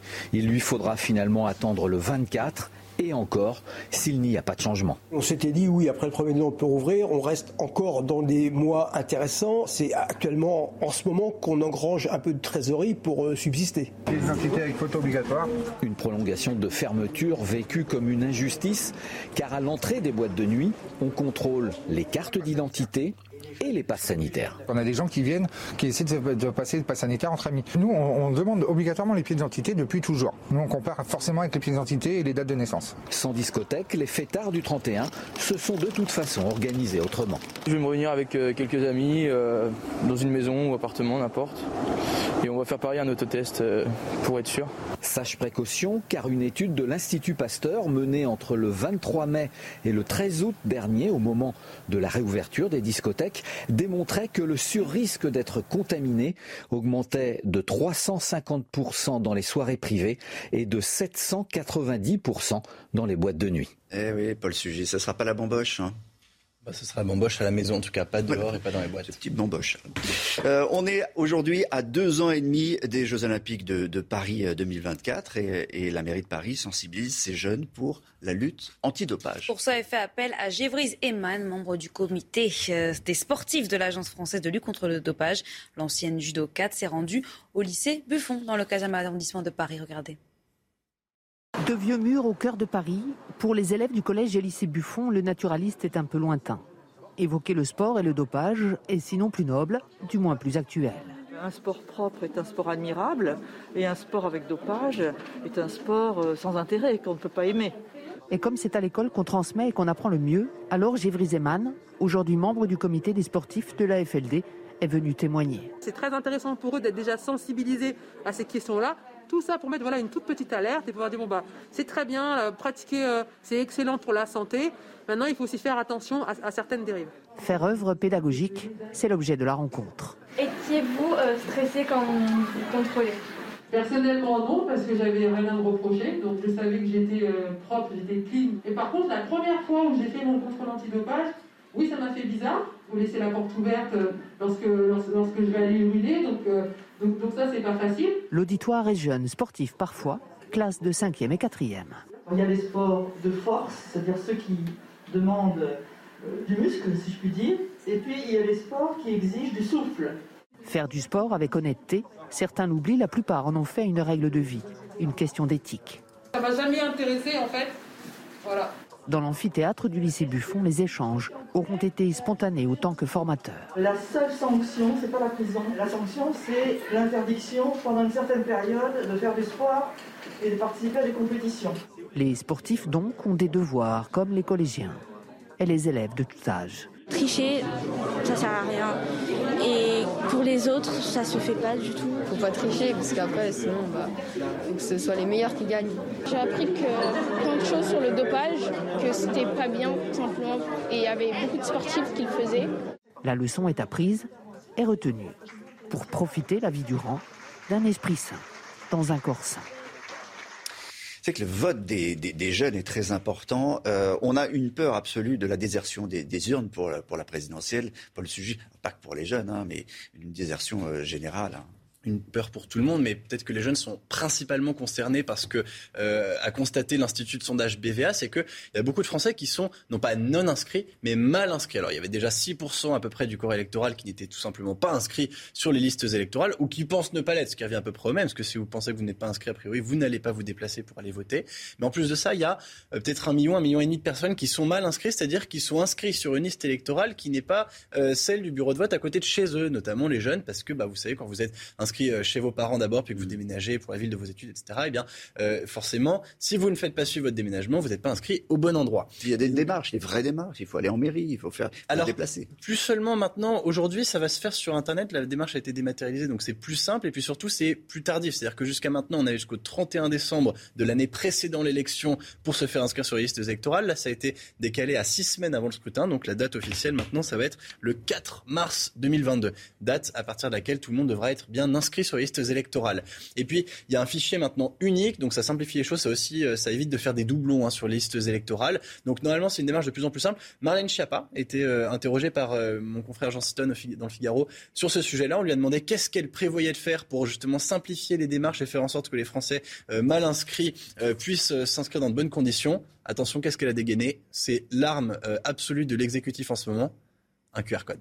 Ah, un QR code. Ah. oui, mais c'est c'est l'époque. C'est l'époque, le QR code. On ne peut pas s'en plaindre, voilà. Il y a peut-être une chose, moi, que, alors je propose, je ne sais pas si Marine Chapin nous regarde certainement à l'heure qu'il est, euh, en buvant son café, mais pourquoi est-ce qu'on ne pourrait pas, au moins pour des élections nationales, je ne parle pas pour les municipales où là ce serait un bazar infini, mais pour des élections nationales, présidentielles, voter n'importe où en France? Passer le week-end à Biarritz, vous avez voté à Biarritz, vous êtes chez vos parents, vous avez voté chez vos parents. Les fichiers, il y en a un seul maintenant, il est unique pour tout le territoire. En plus de ça, il est dématérialisé. On pourrait simplement remplacer les listings papier où on va émarger en signant par un listing numérique où euh, l'agent de du bureau de vote euh, s'informe pour vérifier que vous n'avez pas déjà voté trois fois dans trois bureaux de vote précédents, ça pourrait être envisageable c'est pas mal comme, comme idée. Dans un, dans un, monde idéal, tout le monde est inscrit. Euh, malheureusement, il y, a quand même pas mal de gens qui ne croient plus au, vote, qui pensent que ça sert à rien d'aller voter pour une présidentielle. Oui, en fait, le principal déterminant de l'abstention, les gens qui disent qu'ils ne sont pas allés voter, c'est parce qu'ils disent tout simplement qu'ils ont l'impression que leur vote n'est plus pris en compte, que ça ne sert plus à rien.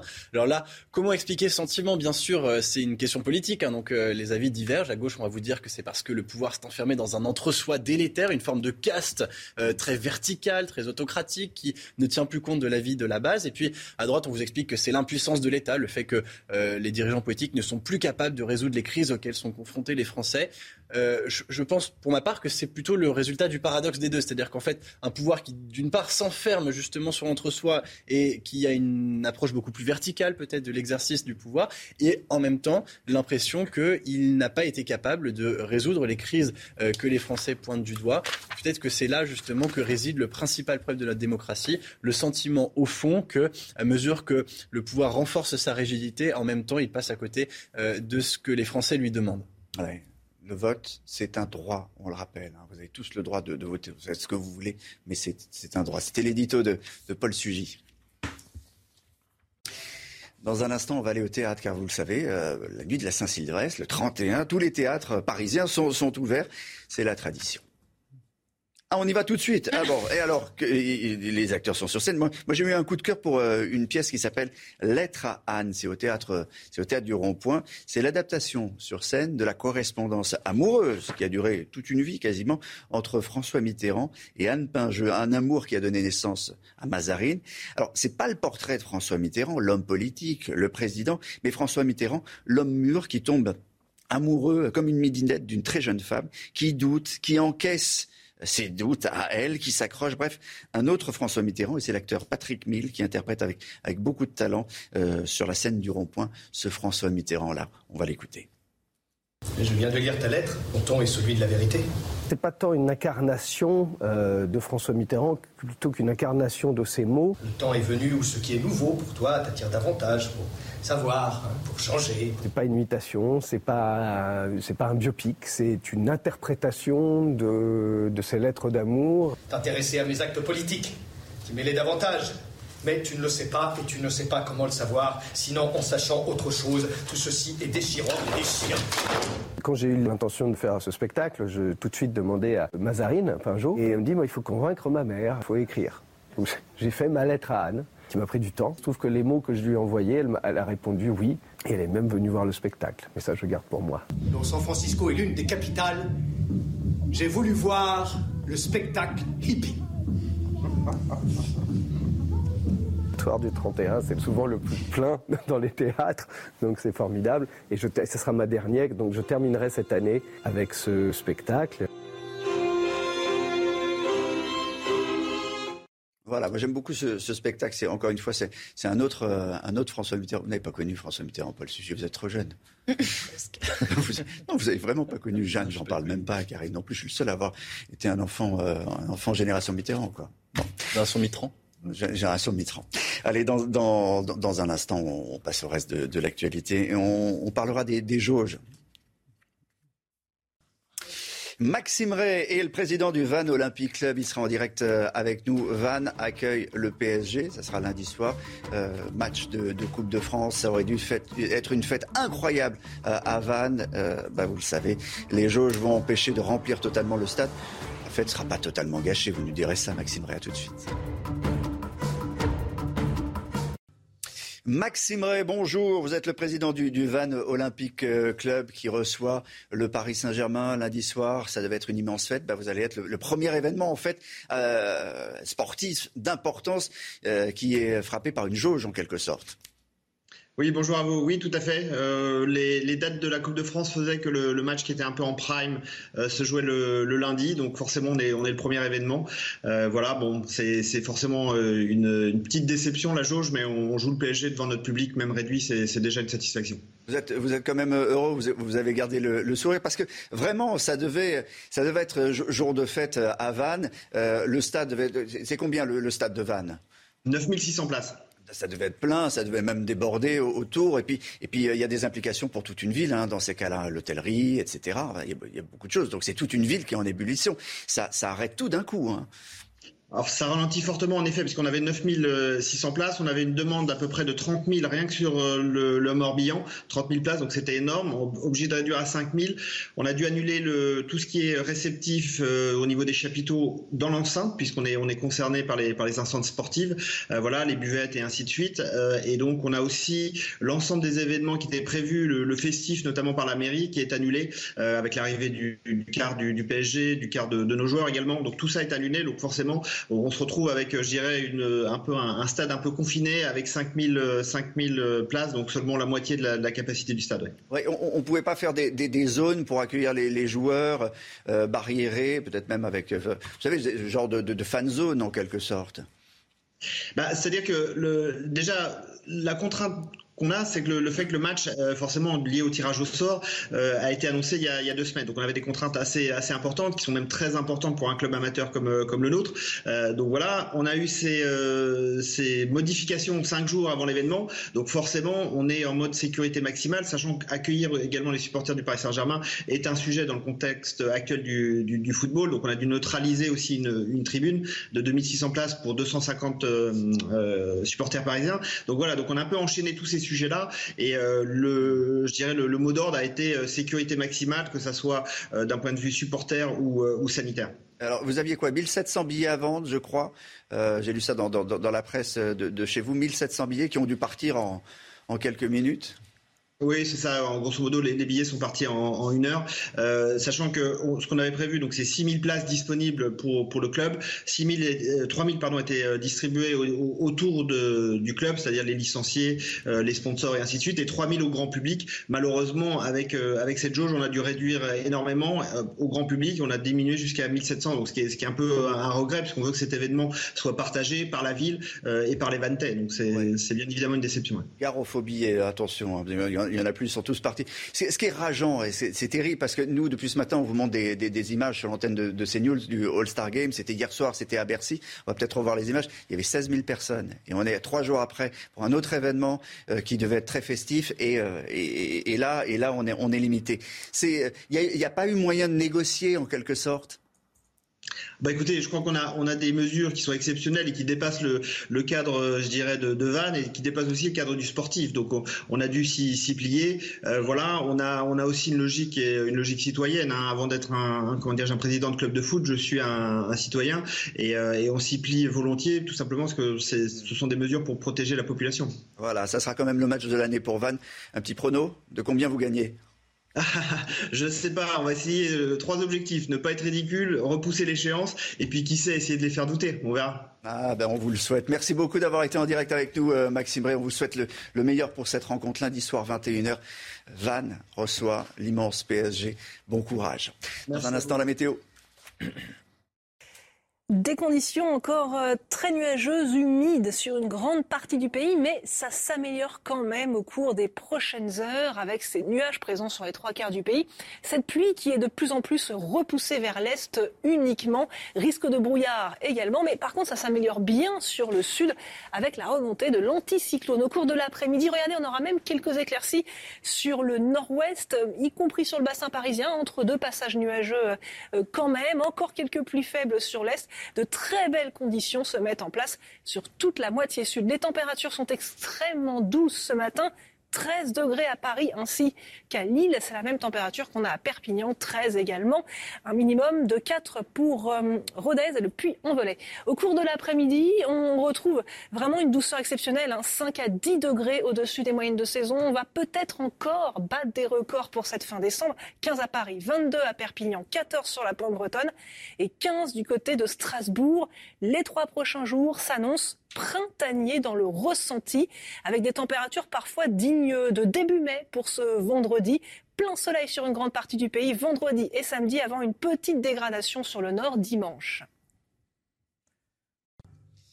Vous êtes sur CNews, on est ensemble jusqu'à 9h pour euh, votre matinale, toujours avec Paul Sugy.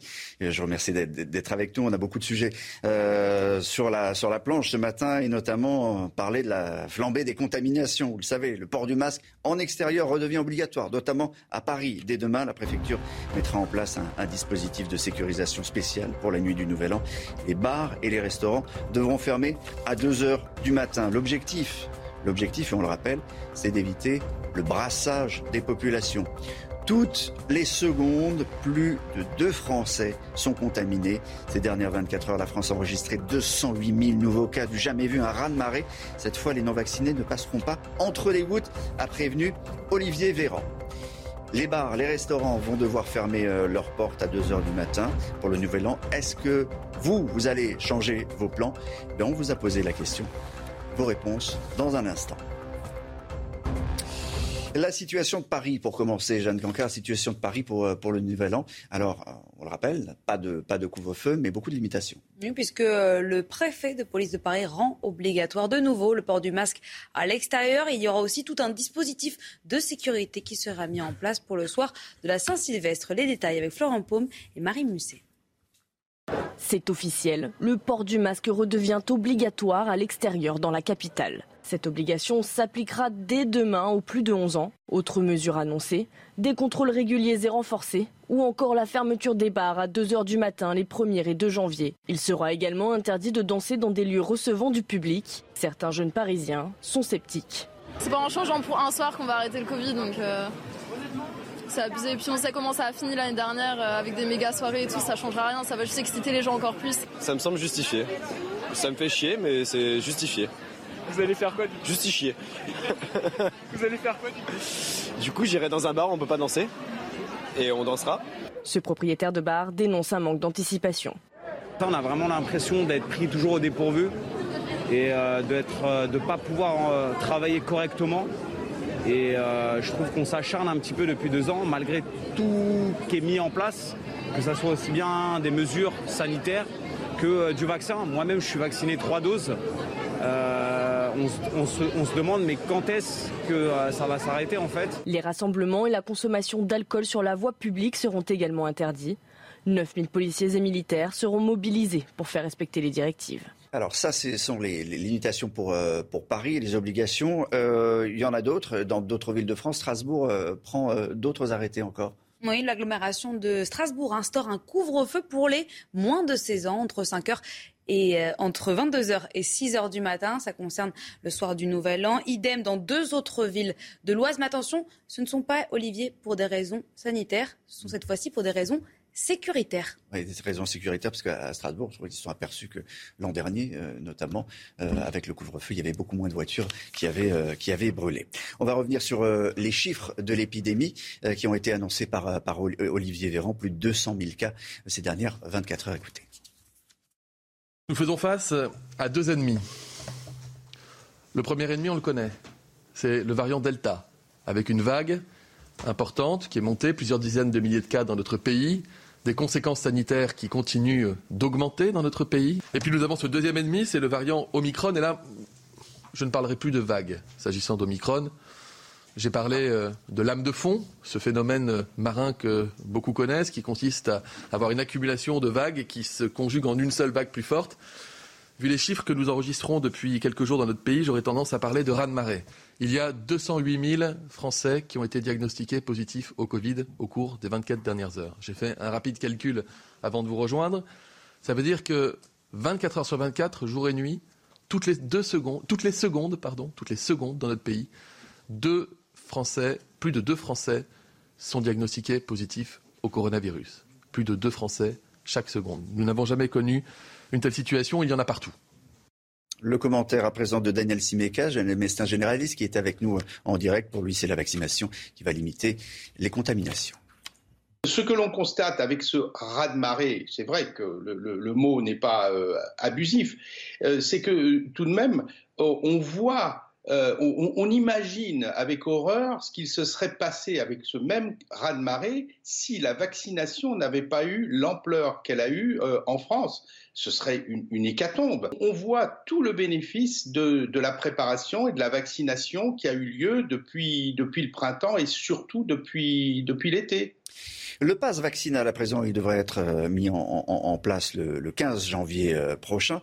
Euh, le principe est simple et on va le rappeler, Jeanne. Oui, puisqu'il faudra être vacciné pour accéder à certains lieux, comme par exemple les trains régionaux. Alors qu'en pensent les usagers? Florent Paume est allé leur poser la question. Pour moi, ça limite tout le monde. Ça, pour moi, le Covid, il touche pas forcément tout le monde. Maintenant, il l'oblige à tout le monde. C'est peut-être pas forcément intelligent, mais on n'a pas trop le choix, donc euh, je vais être obligé de le faire. Euh, je trouve ça normal que les personnes vaccinées euh, soient dans le TER. Ouais, je trouve ça normal. Ça oblige les gens à se vacciner et c'est pas. Enfin, ça doit être libre de se faire vacciner ou non. De toute façon, il le faut pour, pour tous les lieux publics. Donc forcément, je trouve ça logique que pour le TER, il le faille aussi. Voilà. Alors ça, c'était pas le cas encore dans le TER. On devait présenter un pass quand on prenait le, TGV, euh, Paul. Là, c'est les, trains interrégionaux. Et, la question des meetings politiques, passe, pas passe? Eh ben, c'est un peu flou. En fait, euh, il y a des forces politiques, notamment dans la majorité, qui veulent réclamer l'obligation de présenter un pass du coup vaccinal euh, pour pouvoir rentrer dans les meetings. Évidemment, une partie de l'opposition est contre. Il y aura un amendement qui sera déposé au projet de loi. D'ores et déjà, il y a un certain nombre de toute façon de groupes politiques qui ont annoncé qu'ils appliqueront la jauge qui vaut pour les autres événements euh, et bien sûr dont les meetings politiques sont épargnés pour des raisons constitutionnelles. la France insoumise comme le Rassemblement national ont d'ores et déjà annoncé qu'ils ne se tiendront pas à cette jauge. Donc on voit que le sujet devient clivant politiquement. En revanche, l'histoire ne dit pas si un candidat se met à chanter sur scène, est-ce que du coup c'est la jurisprudence concert qui s'applique ou pas? Ça, effectivement, on, verra euh, dans ce cas très précis et très particulier. Euh, pour le nouvel an, ben, avec les contaminations, vous êtes, vous êtes, vous en êtes aperçu, hein, vous appelez les copains, les copines, vous savez pas ce qui va se passer. Euh, si on est contaminé, pas contaminé, ben, pour les restaurateurs, c'est pire encore les annulations, c'est en cascade. Et puis, on ne parle pas du personnel. Reportage de Mario Sèvres et Thibault Marcheteau. La Covid-19, qui contamine deux Français chaque seconde, semble perturber au dernier moment la Saint-Sylvestre des Français. Moi, ce que j'avais le passer ici. Malheureusement, avec le contexte actuel, j'ai changé mes plans. Je vais le faire à Rennes, où j'habite, avec des amis. On avait une, une, soirée qui était organisée, on était une dizaine et finalement bah il y a des personnes qui sont positives donc ça a été annulé. Ouais, donc on va faire un truc un peu plus en petit comité, un, un repas familial et puis ça sera, sera déjà bien. Si les fêtes à domicile sont tolérées, pour certains, le nombre de convives est revu à la baisse et le test négatif est exigé. Nous sommes nous vaccinés, Mhm. les petits sont testés. euh, voilà, là, on sécurise absolument. euh, voilà.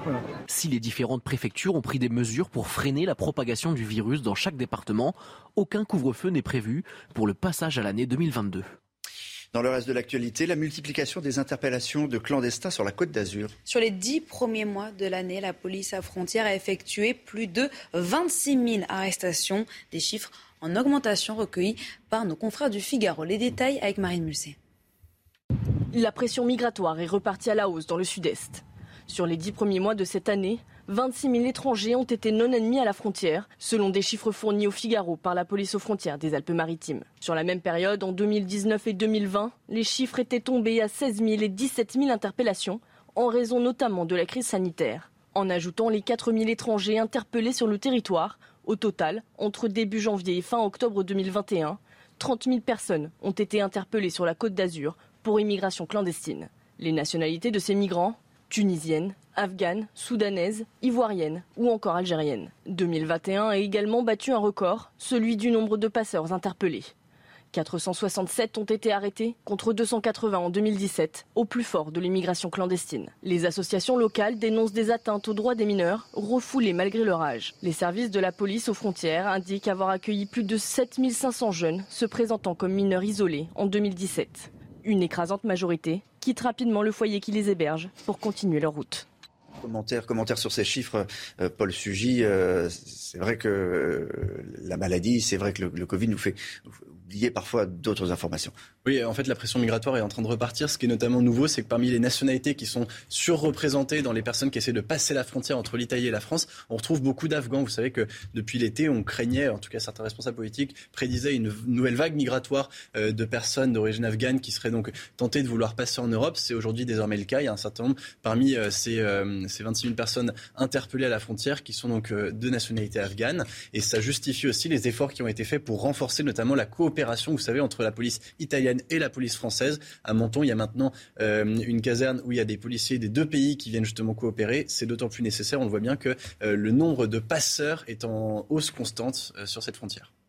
Pour terminer, on va vous montrer une nouvelle pièce de 2 euros qui arrive l'an prochain, c'est-à-dire Samedi, samedi pour le 1er janvier. C'est une première depuis euh, l'entrée en vigueur de l'euro il y a presque 20 ans. Alors le nouveau modèle a été gravé par la monnaie de Paris. Elle porte la devise de la République avec un chêne, vous le voyez, et un olivier représentant la force et la sagesse. Olivier, euh, c'est moi, la sagesse, la force. voilà, de Olivier. Un geste symbolique alors que l'euro donc fêtera ses 20 ans en 2022. Et selon le secrétaire d'État aux affaires européennes, Clément Beaune, le dessin de cette nouvelle pièce est une continuité des pièces actuelles, mais ponctuée d'une modernisation écologique. C'est de la poésie, ça, Jeanne Cancard, sur une pièce, savez de, tout. sur une pièce de 2 euros. Et puis l'euro, euh, l'Europe, euh, on, on, prend la présidence, la France prend la présidence de, de l'Europe, et ben cette occasion pour le passage en l'an de en l'an 2022, euh, eh bien la Tour Eiffel euh, sera aux couleurs de l'Europe. Hop, elle est bleue, elle sera bleue avec euh, avec les étoiles européennes. Là, elles ne sont pas complètes les étoiles parce qu'ils faisaient des essais cette nuit, mais on voulait vous montrer quand même cette cette image. Restez avec nous dans un instant. L'invité politique de CNews sera Sarah est secrétaire d'État à la jeunesse et à l'engagement. À tout de suite sur CNews. Sarah El Haïry, bonjour. Vous êtes secrétaire d'État à la jeunesse et à l'engagement et on va parler de, de, la jeunesse puisque cette jeunesse, elle sera à l'école lundi. Elle sera à la fac, dans des amphis. Elle passera des, des, passe, des, passe, des partiels, des examens dans des salles bondées. Elle va se raconter ses, ses vacances. C'est prudent alors que le, le Covid contamine deux Français toutes les secondes. Vous savez, le plus important, et ça a été notre cap avec Jean-Michel Blanquer et Frédéric Vidal depuis le début, mais le début de cette crise sanitaire, c'est de garder les écoles ouvertes, de réouvrir la fac dès qu'on a pu. Je vais vous dire pourquoi. Parce qu'on a conscience à quel point fermer les écoles, à quel point fermer les facs a des conséquences aujourd'hui sur les inégalités psychiatriques, sur le mental des jeunes. Souvenez-vous, il y a à peine quelques mois, qu'est-ce qu'on disait? Ouvrez les facs, gardez les écoles ouvertes, parce qu'on n'apprend pas de la même manière quand on a une connexion ou quand on n'en a pas. On n'apprend pas de la même manière si ses parents peuvent, euh, si les parents peuvent aider ou pas. Eh bien, pour lutter contre cette première inégalité, l'inégalité de destin, oui, il faut garder ces écoles ouvertes autant que possible. Par contre, en on, testant, on va, on va ouvrir, on va fermer. On va Enfin, totalement a- garder. il y a- non, mais il y a, il y a d'énormes risques pour que lundi ou non, mercredi, on ferme. Ça sera euh, classe par classe en fonction des protocoles. Par contre, la grande différence entre il y a deux ans et aujourd'hui, c'est quoi? C'est que on a des autotests. On en fait plus de 600 000 par semaine dans tous les établissements. On en a à disposition. On a les règles. On connaît comment euh, réagit ce virus. Dire qu'on aère toutes 10 minutes, toutes les heures, et c'est les protocoles qui sont posés. On sait même. Les syndicats disent le contraire. On a- Qu'on- on, a- euh, on aère pas, qu'on peut pas aérer parfois. a- Alors, sur les protocoles qui sont posés par le ministère sont très clairs. Il y a quatre niveaux de protocole. Et par rapport à avant, là où on devait changer les règles au fur et à mesure, vous savez, c'est comme euh, un sportif qui s'entraîne. Aujourd'hui, nous avons ces réflexes. Ces protocoles sont posés depuis la rentrée de septembre. Et en fonction du degré de Covid, eh bien, on change. Vous avez vu, il y a à peine avant les vacances scolaires, nous avons euh, réimposé, et, ce qui est- et ça fait mal au cœur, je vous assure, le masque dans les cours d'école. Mhm. Alors même que les piou-piou, euh, on sait qu'ils en avaient marre de ce masque. Mais pourquoi? C'était pour protéger les, la dernière semaine, c'était pour protéger les vacances de fin d'année. Aujourd'hui, plus que jamais, je crois que l'école, c'est le lieu qui permet à chacun que ce Covid, que deux ans de crise sanitaire, ce virus contre lequel on lutte, eh bien, ne crée pas des inégalités plus importantes que ce qu'on connaît déjà. Euh, Pour euh, les étudiants qui vont passer des partiels, encore une fois, et, qui vont être malades, euh, il y aura une tolérance. Comment ça va se passer? La ministre euh, de l'enseignement supérieur a posé, a posé le ca- un cadre extrêmement clair. Les règles sont simples.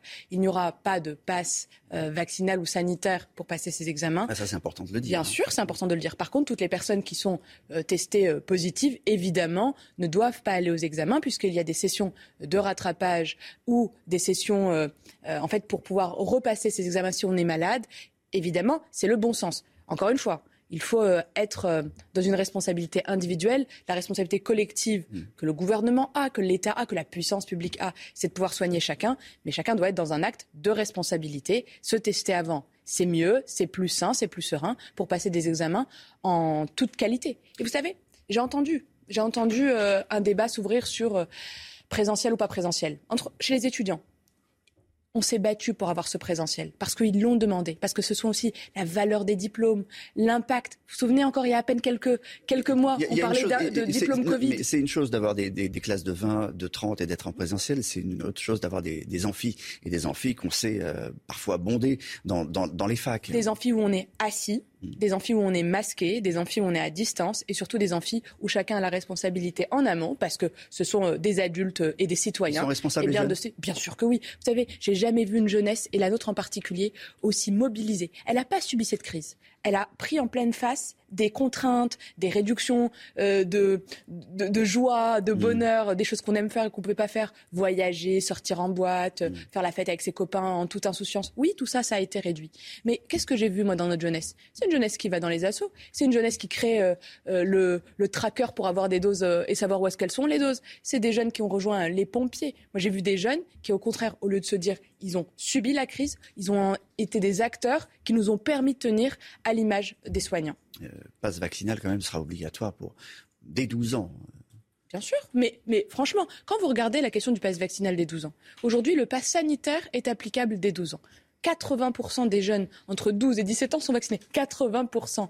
Et on continue à augmenter au fur et à mesure. vaccinal complet. Mais oui, c'est plus de 4 millions de, 4 millions de jeunes. C'est pas eux les, c'est pas eux les anti-vax. alors, alors hein. pourquoi leur interdire de jeunes. faire la fête pour le, pour le nouvel an? Alors pourquoi leur interdire d'aller en, en boîte de nuit? Parce que parce que c'est très difficile. Alors, Vous avez- mais je comprends. C'est, c'est, c'est toujours ce côté euh, à quel moment tu, as, tu peux, tu peux pas. On leur interdit pas de faire la fête. Ça, ce n'est pas juste. on les limite, c'est pas vrai. C'est pas, pas juste. Le, nouvel, le, le nouvel an, on on va, on va réduit. vraiment, on va vraiment limiter, Il on sera va pas vraiment bien les empêcher. sûr. Il faudra Présence policière, fermeture des bars. Il faut se réinventer. Qu'est-ce qui est pire De se dire qu'on ferme tout et qu'on met le pays sous cloche comme on a dû le faire la dernière fois? Non. Cette fois-ci, on a une arme qu'on n'avait pas il y a deux ans. On a un apprentissage qu'on n'avait pas il y a deux ans. C'est quoi?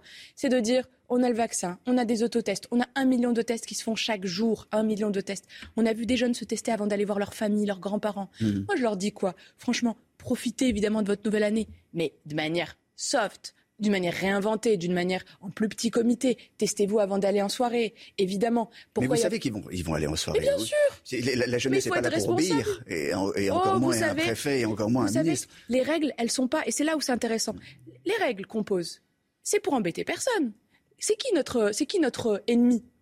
C'est pas le gouvernement, c'est le virus. C'est le virus qui, qui c'est le dirige. virus. C'est le virus notre ennemi. Et c'est contre lui qu'on lutte. Et donc ces restrictions, quand elles sont posées, elles sont évidemment pour lutter contre ce virus et rien que contre ce virus. Et évidemment qu'on a envie d'avoir une, une jeunesse euh, qui a, qui a soif d'avenir et qui a envie de, de croquer cette nouvelle année euh, à pleines dents, bien sûr. Mais il faut que, aussi on puisse se réinventer.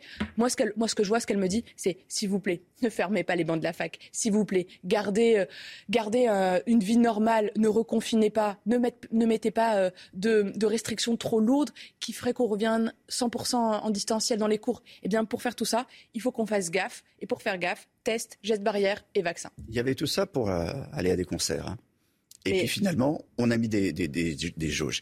Donc avec, Oui, euh, bien avec, sûr. euh, avec beaucoup de, de, de- de concerts qui s'annulent, évidemment, et une colère qui monte, qui monte. Soyons honnêtes. Soyons honnêtes. Il y a des concerts qui s'annulent, il y a des spectacles qui s'annulent Ah, les parce gros que concerts, tous les Bah, gros concerts, Mais, même, des spectacles. Moi, j'ai vu euh, des spectacles s'annuler parce qu'il y avait euh, des cas de Covid dans les Mhm. troupes aussi, et que finalement, malheureusement, parce qu'il y a des cas de Covid dans les troupes, bah, on peut plus, on peut plus tenir le spectacle. Qu'est-ce qu'on aurait dit si on avait tout fermé? Là, qu'est-ce qu'on fait? On ne ferme pas les concerts. On pose juste une règle qui permet de baisser la pression. Ça, on n'est pas du tout il y a comme il y a deux ans. On dit pas interdit les concerts. On dit juste, eh, concert assis, 2000 à l'intérieur, 5000 à l'extérieur. Mais, mais beaucoup d'artistes disent bon, mais si c'est comme ça, moi je Oui, j'annule, mais ça je après, reporte, après, hein, je fais comme je peux après, ça, chacun, Ouais. franchement, c'est chacun sa Ou responsabilité. je me présente à la présidentielle. On va y arriver. Mais là, pour le coup, pour les concerts, je crois que le plus important, c'est de garder notre culture vi- vivante, dynamique. Oui, en l'adaptant, bien sûr. Et c'est toujours mieux que de la fermer. Et il ne faut pas tomber dans le piège. Moi, je trouve que c'est un piège. Et franchement, c'est un, un piège beaucoup trop euh, bas pour notre pays parce qu'on aime trop ça, d'opposer un peu de démocratie, culture, lutte contre le virus et culture. Pas du tout. On a besoin de notre culture, on a besoin d'une culture vivante. Certes, il y a des règles supplémentaires en cette période pour ne pas fermer encore une fois. Vaut mieux des concerts assis que pas de concerts du tout. Moi, je l'assume pleinement. Bon, et, et la colère des, des artistes, parce que parce qu'elle est là. Ils le font avec euh, avec ironie, mais mais quand les uns et les autres disent bah moi aussi je me je me présente, je je, je, je remplace mon concert par un par un un bandeau meeting. euh, Vous savez, moi j'appelle euh, tous les artistes qui ont fait ça à s'engager pour lutter contre l'abstention, Mm. alors même qu'elle touche une jeunesse entière qui est pour une partie d'entre elles euh, désabusée. On a besoin de se remobiliser, mais revenons à la réalité. Pourquoi les meetings politiques ne sont pas limités? Parce que la Constitution dans notre pays protège l'expression démocratique Mm. et protège l'expression du culte, la pratique du culte. Et c'est bien la Constitution qui pose la règle qui dit vous ne pouvez pas réduire, poser une jauge. Par contre, Ok, mais le passe. quelle, mais par contre, quelle indécence de certains partis politiques, quelle irresponsabilité Bah, de ne pas appliquer les. Il y en a il y en a deux. Bien sûr, il y en a deux. Il y a aujourd'hui la France insoumise qui s'est déjà exprimée, et de mémoire, il y a le Front national qui s'est également exprimé sur le sujet en disant nous n'appliquerons pas ni les jauges ni le pass, san- ni le pass sanitaire. Eh bien, c'est irresponsable. Quand on est prêt à, s'engager, à, de- à- à demander la confiance la plus ultime pour les plus grandes responsabilités de l'État, eh bien, on protège les gens qui viennent. Et c'est pour ça que nous, la majorité présidentielle, appliquera les jauges pour ces meetings politiques, alors que ce n'est pas une obligation, appliquera également le pass sanitaire, et nous l'avons fait la dernière fois, quand nous avons réuni un certain nombre de militants pour Ensemble Citoyen, le mouvement qui Mhm. réunit l'ensemble des partis de la majorité, Modem, En Marche, Agir, euh, Horizon, évidemment Territoire de Progrès et En Commun, et on l'a fait. mais, mais voyez l'incohérence, euh, parce que parce que ça peut ça peut paraître incohérent pour pour la jeunesse de dire bon alors euh, les meetings c'est bon tout le monde peut y aller passe pas passe etc. Et alors les, les- concerts là- les, les concerts c'est pas possible on va. Et, et- et même dans les concerts on peut être incohérent parce que la, la limite elle est à 2000 à l'intérieur on peut avoir des, des salles de 2000 qui sont remplies à, Alors, à, à ras bord. hein. Par rapport à, ce- à ces deux points, vous avez, il y a deux choses à dire. Sur l'incohérence, je crois qu'il est important de rappeler que ce n'est pas une lubie du gouvernement de dire je ne pose pas de règles pour, le- pour les meetings politiques et je pose des règles pour la culture. Il faut le rappeler, c'est bien le texte le plus suprême qu'on ait dans notre pays, c'est la Constitution. Et donc c'est la Constitution qui fait que nous ne pouvons pas poser de règles. Par contre, chaque parti est responsable dans son organisation.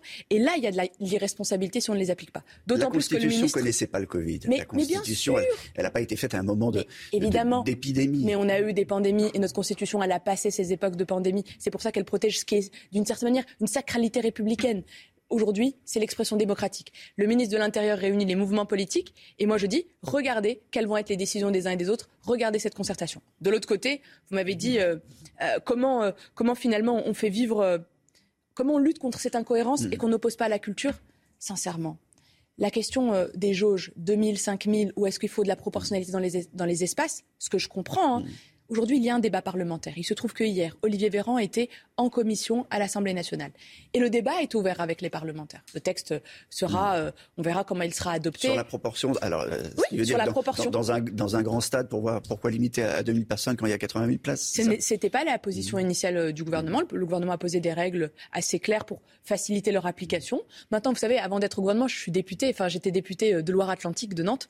Et en tant que député, je sais à quel point un texte peut être enrichi par la remontée du terrain par la hmm. remontée des parlementaires. Aujourd'hui, je sais qu'il y a des amendements qui ont été votés hier. On verra comment ce texte évolue. Mais le débat, nous avons un débat démocratique et parlementaire fort dans notre pays. Et c'est exactement l'illustration vous le connaissez bien la Genèse, euh, la crise de vocation, elle est, euh, semble-t-il, assez importante dans l'engagement des jeunes pour, euh, pour l'hôpital. Comment on va donner envie à des jeunes d'aller à l'hôpital quand on voit ce qui se passe. Euh, le prix qu'on paye des infirmiers et des infirmières. J'ai regardé tout à l'heure le, montant de la prime par heure pour un infirmier de, garde de nuit. 1,07€ brut entre 21h et 6h du matin, même pas 10 euros pour une nuit de garde. Comment vous allez dire à des jeunes, viens à l'hôpital, viens bosser, viens être brancardier, viens être infirmier? Vous savez, l'hôpital, euh, mais comme tous les métiers du lien, hein, quand vous êtes euh, enseignant, soignant, quand vous êtes dans un EHPAD, quand vous occupez d'hommes et de femmes, c'est des métiers de sens.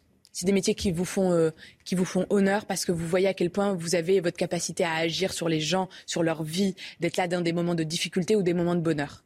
Et l'hôpital, sa transformation, elle est en profondeur mais la reconnaissance de tous ces métiers du lien est en cours. Moi, aujourd'hui, je travaille sur les métiers de l'animation. C'est, vous savez, tous ces hommes et ces femmes qui accueillent les enfants le matin avant de commencer mhm. l'école, après euh, l'après-midi, le mercredi après-midi, le samedi, le dimanche pendant les vacances scolaires, le ce qu'on appelle le périscolaire et l'extrascolaire. Mais à l'hôpital, c'est pareil. C'est comment on accompagne les valorisations, la revalorisation des salaires, bien sûr, et c'est ce que nous faisons avec euh, le, le Ségur de la santé. C'est plus de 17 milliards le Ségur de la santé. C'est pas une paille 17 milliards. Non, non, mais ça, mais ça semble pas suffire. Tous les jours, euh, toutes les heures, on a des médecins ici qui disent mais on n'en peut plus, on manque de bras, on manque de bras. À tel point qu'il y a des réanimateurs qui se posent la question mais, mais comment on peut avoir des, des, services débordés par des gens d'ailleurs qui veulent pas être vaccinés pour, pour la plupart? Est-ce que, est que la question du tri d'ailleurs devrait se poser? Il y, a, il y, a, plein de questions éthiques qui remontent en ce moment. Il y a des questions éthiques qui remontent, mais la question principale, c'est comment on répond structurellement à l'organisation de l'hôpital. Et pour ça, franchement, il y a ce, il y a pas de baguette magique en vrai. Il n'y a pas de, il y a pas une action à faire, mais il y en a plusieurs. Repenser les investissements, repenser les moyens, euh, engager plus, faire sauter le numerus clausus pour avoir plus de mhm. médecins, revaloriser les métiers et accompagner des carrières, mais aussi euh, typiquement reconnaître l'engagement, mais énorme de certains soignants. Regardez la prime pour les infirmières en réanimation annoncée par le Premier ministre il y a quelques jours, 100 euros net par mois. Ça a été l'objet d'une longue discussion avant. Mais, tu fais pas, tu fais pas ça sans la discussion avec, le, avec les acteurs. Sinon, mhm. qu'est-ce qu'on nous aurait dit? Mm. Finalement, vous décidez tout seul dans votre coin. Non, mais c'est pas, pas une prime Covid. Ce que je veux dire, ça a été présenté un peu comme une prime Covid, ça l'est pas. C'est une, aujourd'hui, c'est une prime qui vient renforcer l'augmentation qui est de 150, 183 euros qui a été déjà posée pour les soignants. Aujourd'hui, une infirmière en fin de carrière, elle touche jusqu'à 3 000 euros. pour une garde de nuit. Vous savez, la bagarre, la bagarre sur le salaire n'est pas la bonne réponse pour l'hôpital. Il faut rémunérer correctement, il faut accompagner les carrières, il faut ne pas laisser de pression sur les, gens. Comme les lits ne sont pas des meubles. Hein. Mais non ce sont des hommes et des femmes dont il faut accompagner le destin, la qualité de vie, l'équilibre entre la vie perso et la vie pro. Et pour ça, c'est un plan massif pour l'hôpital et c'est ce que nous faisons. La jeunesse est résiliente? La jeunesse, notre jeunesse, elle est magnifique. Bien sûr, elle est résiliente. Elle, franchement, euh, elle a, elle a pas, elle a pas démérité, elle a pas à rougir. Vous avez, vous avez vu les pics de tests avant le Noël? C'était qui? C'était les jeunes qui se testaient avant d'aller voir leurs grands-parents et leurs parents. Euh, qui aujourd'hui a accompagné les maraudes? Qui a fait, euh, qui a rejoint les Allez voir dans des centres de vaccination. J'étais euh, à Rouen et puis j'étais également à Reims il y a quelques jours dans un centre de vaccination. Ce sont des jeunes, des jeunes chirurgiens dentistes, des jeunes infirmiers, des jeunes qui sont en interne, qui viennent en plus de leur job, en plus de leur métier, venir donner un coup de main. Franchement, un, je lui tire mon chapeau, et puis deux, je suis tellement fière de les voir tous les jours que je me dis euh, on a de la chance d'avoir une jeunesse euh, aussi engagée. Merci Sarah El Haïry, secrétaire d'État à la jeunesse et à l'engagement. Merci d'avoir été euh, l'invité de CNews ce matin. Le domicile d'un député de la majorité pris pour cible dans l'Oise. Son garage a été incendié et des inscriptions contre le pass vaccinal taguées. Gérald Darmanin appelle les préfets à renforcer la sécurité des élus. La réaction de Paul Sugy dans un instant dans cette édition. Plus qu'une vague, c'est un raz-de-marée. Olivier Véran prévient. Cette fois-ci, les non-vaccinés ne passeront pas entre les gouttes. Ces dernières 24 heures, 208 000 cas ont été recensés sur le territoire, un record en France. Un nouvel an sans couvre-feu, mais avec des restrictions. Dans cette édition, on va vous détailler les mesures prises par la préfecture de Paris. Dès aujourd'hui, les forces de l'ordre feront de la pédagogie, puisque dès demain, le masque sera obligatoire partout dans la capitale. On rejoindra d'ailleurs sur les Champs-Élysées Marie Conan et Sarah Varny. Brigitte Millot, bonjour. Déjà en tenue de fête, ça brille. Vous avez vu Vous allez voir, j'espère que le réalisateur fera un gros plan rassure, sur, pas ce brillant. Nous sommes tous covidologues et on entend parler de l'efficacité des vaccins. Tout à l'heure, dans votre chronique, vous nous expliquerez à quoi correspond réellement l'efficacité des vaccins. C'est très important, les doses, le nombre de doses, etc. On y reviendra. Après des menaces proférées à l'encontre de certains élus, Gérald Darmanin appelle les préfets à renforcer leur sécurité. Le domicile de l'un d'entre eux a été la cible d'attaque. Le garage personnel du député de la République en marche de l'Oise a été incendié et des inscriptions hostiles probablement liées au pass vaccinal ont été taguées. Les détails avec Corentin Brio. C'est dans la nuit de mardi à mercredi que Pascal Bois, député LREM de l'Oise, découvre le garage de son domicile incendié et recouvert de tags. Selon lui, les auteurs sont sans aucun doute des opposants au futur pass vaccinal. La revendication, elle est bon quelque part un peu signée, hein, si vous voulez, puisque lorsque les, les tags, vous avez un tag qui, qui, qui, qui dit euh, votez non, et puis euh, un autre euh, qui dit ça va péter.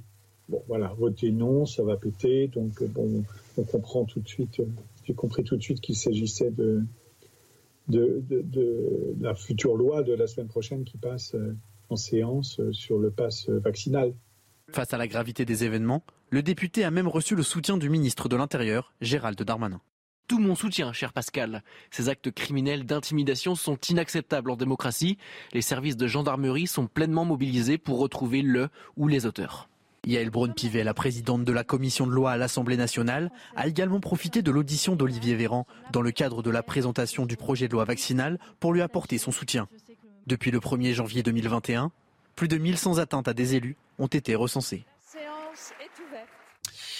Paul Sujet, un commentaire sur, sur ce qui se passe. Euh, les élus sont attaqués, les médecins aussi ont, ont été attaqués. On en reparlera d'ailleurs avec Brigitte, mais, mais euh, c'est c'est habituel dans. Un commentaire à faire, il n'y en a qu'un seul hein, qui convient, c'est lamentable. C'est juste lamentable. Euh, il y a une situation de tension extrême qui pèse sur le Parlement.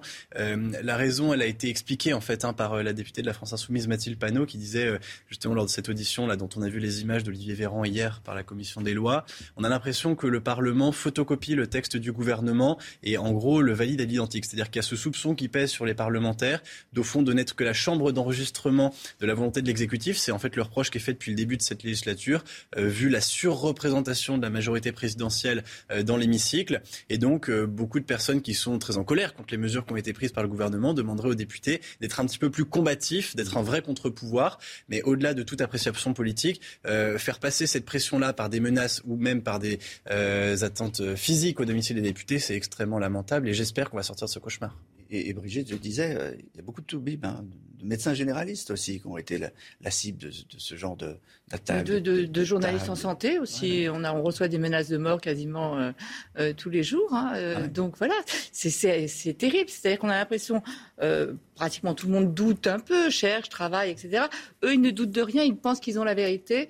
Et c'est ça qui est terrible. Et avec cette violence et ce, cette incompréhension de l'autre, ce manque d'information, en fait, leur les informations, ils les trouvent sur les réseaux sociaux. Et- enfin bon, c'est absolument, ça fait ressortir cette crise vraiment les les pires euh, défauts humains quoi. Ouais, et, et les réseaux sociaux, ça aide, ça aide pas. hein. Euh, le point sur la situation euh, sanitaire, précisément le tableau de bord de ces dernières 24 heures, Jeanne. Avec ce nouveau record enregistré hier, plus de 208 000 cas ont été recensés sur le territoire, conséquence évidemment du variant Omicron, mais aussi, il faut le noter, du nombre important de tests réalisés par les Français en cette période de fête. Autre chiffre qui inquiète forcément le système hospitalier, c'est celui du nombre de patients en réanimation qui a augmenté de 53 en 24 heures. Et le nombre de décès, hein, hier on Mmh. était à 240, aujourd'hui 185. On continue à, à mourir, faut le rappeler, faut le rappeler, continuer à, à- à le rappeler. Olivier Véran lui brandit des chiffres et ce qu'on vient de donner qui donne le vertige et adresse surtout un, un message clair aux, aux non-vaccinés. Je le dis à celles et ceux qui nous regardent et qui ne seraient pas vaccinés. Je le dis non pas comme une, non pas comme une menace. Je suis euh, ministre et je suis aussi médecin. J'ai de l'empathie pour toutes les personnes et je traite euh, toutes les personnes de la même manière, sans distinction. Mais je le dis aux personnes qui ne sont pas vaccinées. Il y a vraiment peu de chances que vous puissiez passer cette fois-ci entre les gouttes. La circulation du virus est trop forte. Et les personnes qui sont les plus enclins à attraper le virus et les plus enclins à faire des formes symptomatiques et des formes graves sont les personnes qui ne sont pas vaccinées. Je le dis avec un, un peu de solennité, de la même manière que je dis aux personnes qui ne sont pas vaccinées, je le dis aussi aux personnes fragiles par leur âge ou leur état de santé, qui n'ont pas encore été, qui n'ont pas encore bénéficié du rappel. Protégez-vous dans la période. Est-ce que ce sera une vague, enfin un raz-de-marée massif et rapide? Nous verrons. Il y a des premiers signes de, ralentissement de la croissance épidémique euh, du côté londonien, où le temps de doublement qui était de tous les deux jours maintenant est de tous les quatre à cinq jours, mais enfin ça reste extrêmement fragile. Je ne m'engagerai pas pour vous formuler une hypothèse de pic, personne n'en sait rien au fond. Alors, on en est du pic, on ne sait pas, mais les hôpitaux français, eux, sont sous tension, ils sont éprouvés. Le personnel soignant manque dans, les services de réanimation, et vous le savez, et on le répète depuis ce matin, les opérations, des opérations non urgentes vont être reportées. C'est ce que nous disait euh, pour la PHP Bruno Mégarban, il était notre invité euh, dans le journal de 7 heures. Jusqu'au 10 janvier, l'ensemble des hôpitaux euh, de l'assistance publique ont pris la décision de déprogrammer toutes les activités médicales et chirurgicales non urgentes. Nous devons d'ailleurs euh, nous-mêmes, euh, aujourd'hui, euh, appeler l'ensemble des, patients qui sont prévus en consultation. Ces mesures ont pour but de permettre de redéployer le personnel ainsi dégagé vers les secteurs d'aval des services d'urgence et, de- et les secteurs de réanimation ainsi que les secteurs s'occupant de patients Covid. Alors, il y a une question éthique également, Brigitte, qui, a re- ressurgi, parce que Olivier Véran l'a dit, en Ile-de-France, dans les hôpitaux d'Ile-de-France, 70% des malades euh, sont des patients non vaccinés, ou en tout cas avec un schéma vaccinal qui, n'est pas complet. Et il y a une petite musique comme ça qui, monte, qui vient de- d'un certain nombre de, de tribunes, de réanimateurs, etc., qui disent, mais, mais euh, il faut, euh, on arrête, qu'on arrête de s'occuper uniquement des, des- patients qui, ne sont pas vaccinés, ils veulent pas être vaccinés, eh ben, faisons un tri et, passons à des, patients qui attendent depuis très longtemps d'être opérés, etc. Arrêtons de, déplacer les, opérations. On, peut comprendre hein, euh, qu'il ce questionnement. En revanche, il ne faut pas aller plus loin là-dedans, il ne faut pas tomber là-dedans. Sinon, ça veut dire qu'on change tout. Ça veut dire qu'on ne va plus soigner demain les personnes qui fument, on ne va plus soigner les personnes qui boivent. Enfin, vous voyez, on ne peut pas tomber là-dedans. En revanche, ce qu'il faudrait, c'est que les personnes comprennent qu'il y a urgence à se faire vacciner. Ça, c'est le plus important. Mais c'est vrai qu'on ne peut pas changer notre système de santé français. Question de, de l'argent aussi. Euh, je donne un exemple à Singapour. euh, Vous n'êtes pas vacciné, vous allez à l'hôpital, vous allez en réa, c'est vous qui payez. Et je vous donne un exemple. En France, on a cette chance-là de soigner tout le monde. Et, vous voulez pas. Hein. Je ne suis pas, à Singapour, c'est pas moi. Euh, le port Vous du savez qu'il y a un autre endroit aussi où quand vous ne vous faites pas vacciner, je ne sais plus dans quel pays, on vous coupe le téléphone. Ah oui. Le port du masque en extérieur, ça doit être la Chine. hein. Le port du masque en, en- en C'est parce que la extérieur. carte SIM est dans le vaccin, rappelez-vous. Le Ah port non, du masque en extérieur, de nouveau obligatoire à, à- à Paris euh, dès demain, Jeanne. Oui, c'est la décision qui a été prise par le préfet de police de Paris face à la flambée des contaminations dans la capitale. La préfecture qui met au a aussi en place un dispositif de sécurité spécial pour le soir du Nouvel An. Les détails avec Florent Paume et Marine Mulset. C'est officiel, le port du masque redevient obligatoire à l'extérieur dans la capitale. Cette obligation s'appliquera dès demain aux plus de 11 ans. Autre mesure annoncée, des contrôles réguliers et renforcés, ou encore la fermeture des bars à 2h du matin les 1er et 2 janvier. Il sera également interdit de danser dans des lieux recevant du public. Certains jeunes parisiens sont sceptiques. C'est pas en changeant pour un soir qu'on va arrêter le Covid, donc euh, c'est abusé. Puis on sait comment ça a fini l'année dernière euh, avec des méga soirées et tout, ça changera rien, ça va juste exciter les gens encore plus. Ça me semble justifié. Ça me fait chier, mais c'est justifié. Vous allez faire quoi du Justifié. Vous allez faire quoi du coup? Du coup, j'irai dans un bar, on peut pas danser. Et on dansera. Ce propriétaire de bar dénonce un manque d'anticipation. On a vraiment l'impression d'être pris toujours au dépourvu et euh, de ne pas pouvoir euh, travailler correctement. Et euh, je trouve qu'on s'acharne un petit peu depuis deux ans, malgré tout qui est mis en place, que ce soit aussi bien des mesures sanitaires que euh, du vaccin. Moi-même, je suis vacciné trois doses. Euh, on, se, demande mais quand est-ce que euh, ça va s'arrêter en fait? Les rassemblements et la consommation d'alcool sur la voie publique seront également interdits. 9000 policiers et militaires seront mobilisés pour faire respecter les directives. pas de couvre-feu à Paris ni, en France, mais ce sera le cas à la Réunion à partir de, samedi de 21h à 5h du matin. Exactement, c'est une mesure qui a été prise aussi par le préfet en raison eh bien, de la propagation du variant Omicron sur l'île et plus largement de la dégradation de la situation sanitaire. Il faut savoir que cette mesure va rentrer en vigueur pour une durée d'au moins trois semaines. Je ne sais pas si vous avez les chiffres en tête, mais je crois qu'à la Réunion, on n'est pas vacciné euh, autant qu'en métropole. Hein. Et puis il y a des manifestations anti-vaccins aussi avec beaucoup de violence. Le variant Omicron qui s'infiltre partout, y compris dans, les prisons et notamment à Perpignan. Mais regardez ces chiffres 84 détenus et 15 membres du personnel ont été diagnostiqués positifs à la Covid-19. Les syndicats qui alertent sur cette situation pour protéger la santé des détenus, mais aussi des surveillants. Les représentants appellent à davantage de mesures. Les précisions avec Marine Mulset. Le virus s'est infiltré dans les prisons françaises. La contrôleur générale des lieux de privation de liberté fait état de plusieurs clusters à Rennes, Béziers, Argentan ou encore Perpignan, où la situation inquiète les syndicats. On a des établissements euh, pénitentiaires où la situation sanitaire est extrêmement préoccupante, notamment sur Perpignan, où on a plus de 110 cas à ce jour euh, de cas positifs sur un établissement où on a à peu près 700 euh, personnes. Les syndicats demandent des mesures spécifiques aux établissements pénitentiaires. Faut-il remettre en place les dispositifs euh, de séparation au sein des parloirs pour protéger les familles, les détenus et l'ensemble des personnels qui travaillent dans les structures pénitentiaires. C'est une mesure, il me semble, indispensable pour euh, subvenir à la situation sanitaire dans nos établissements. Pour l'instant, les parloirs sont suspendus dans les gros clusters, comme à la prison de Perpignan. Le port du masque est obligatoire dès la sortie de cellules et tous les prisonniers arrivant ou se revenant de permission sont isolés dans des zones de prise en charge Covid-19, puis testés au bout de 7 jours. On reparlera du Covid tout à l'heure euh, avec Brigitte Millot euh, dans la page santé, mais euh, on va dire quand même un mot du, temps. c'est le printemps en hiver. Chez moi, dans le sud de la France, c'est la canicule en hiver. C'est un peu ça. Hein. Presque, c'est un peu une canicule en, plein hiver. On a battu de nombreux records hier.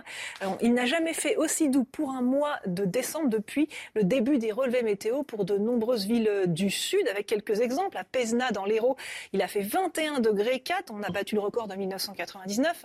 À Nîmes, dans le Gard, il a fait 20 degrés 9. À Tarascon, dans les Bouches-du-Rhône, 20 degrés 2. À Béziers, dans l'Hérault, 19 degrés 8. C'est 5 à 10 degrés au-dessus des moyennes de saison. Oui, mais à Paris, on n'a pas réussi à battre le record. C'est quand même fou, ça. Non, pas encore. Peut-être cet après-midi. Il fera 15 ou 16. Et le record, c'est 15 degrés 8 pour une fin décembre, donc peut-être. 16. Bon. Et euh, la montagne La montagne, c'est vraiment exceptionnel. Au cours de cet après-midi, on a des valeurs euh, énormes à haute altitude, entre 1000 et 1800 mètres d'altitude. En, Lozère, on prévoit 20 euh, degrés à 960 mètres. dans les Pyrénées-Atlantiques, 20 degrés à 1200 mètres. Dans les Alpes du Sud, Alpes-Maritimes, à 1850 mètres, 14 degrés.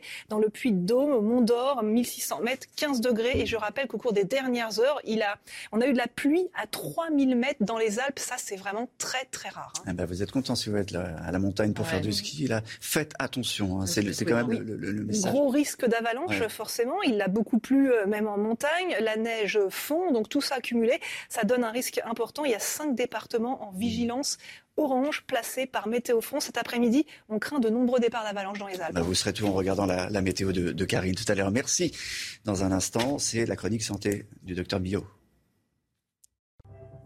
Brigitte, on va parler ce matin de l'efficacité des, euh, euh, vaccins. C'est important de, remettre les, choses au clair. Oui.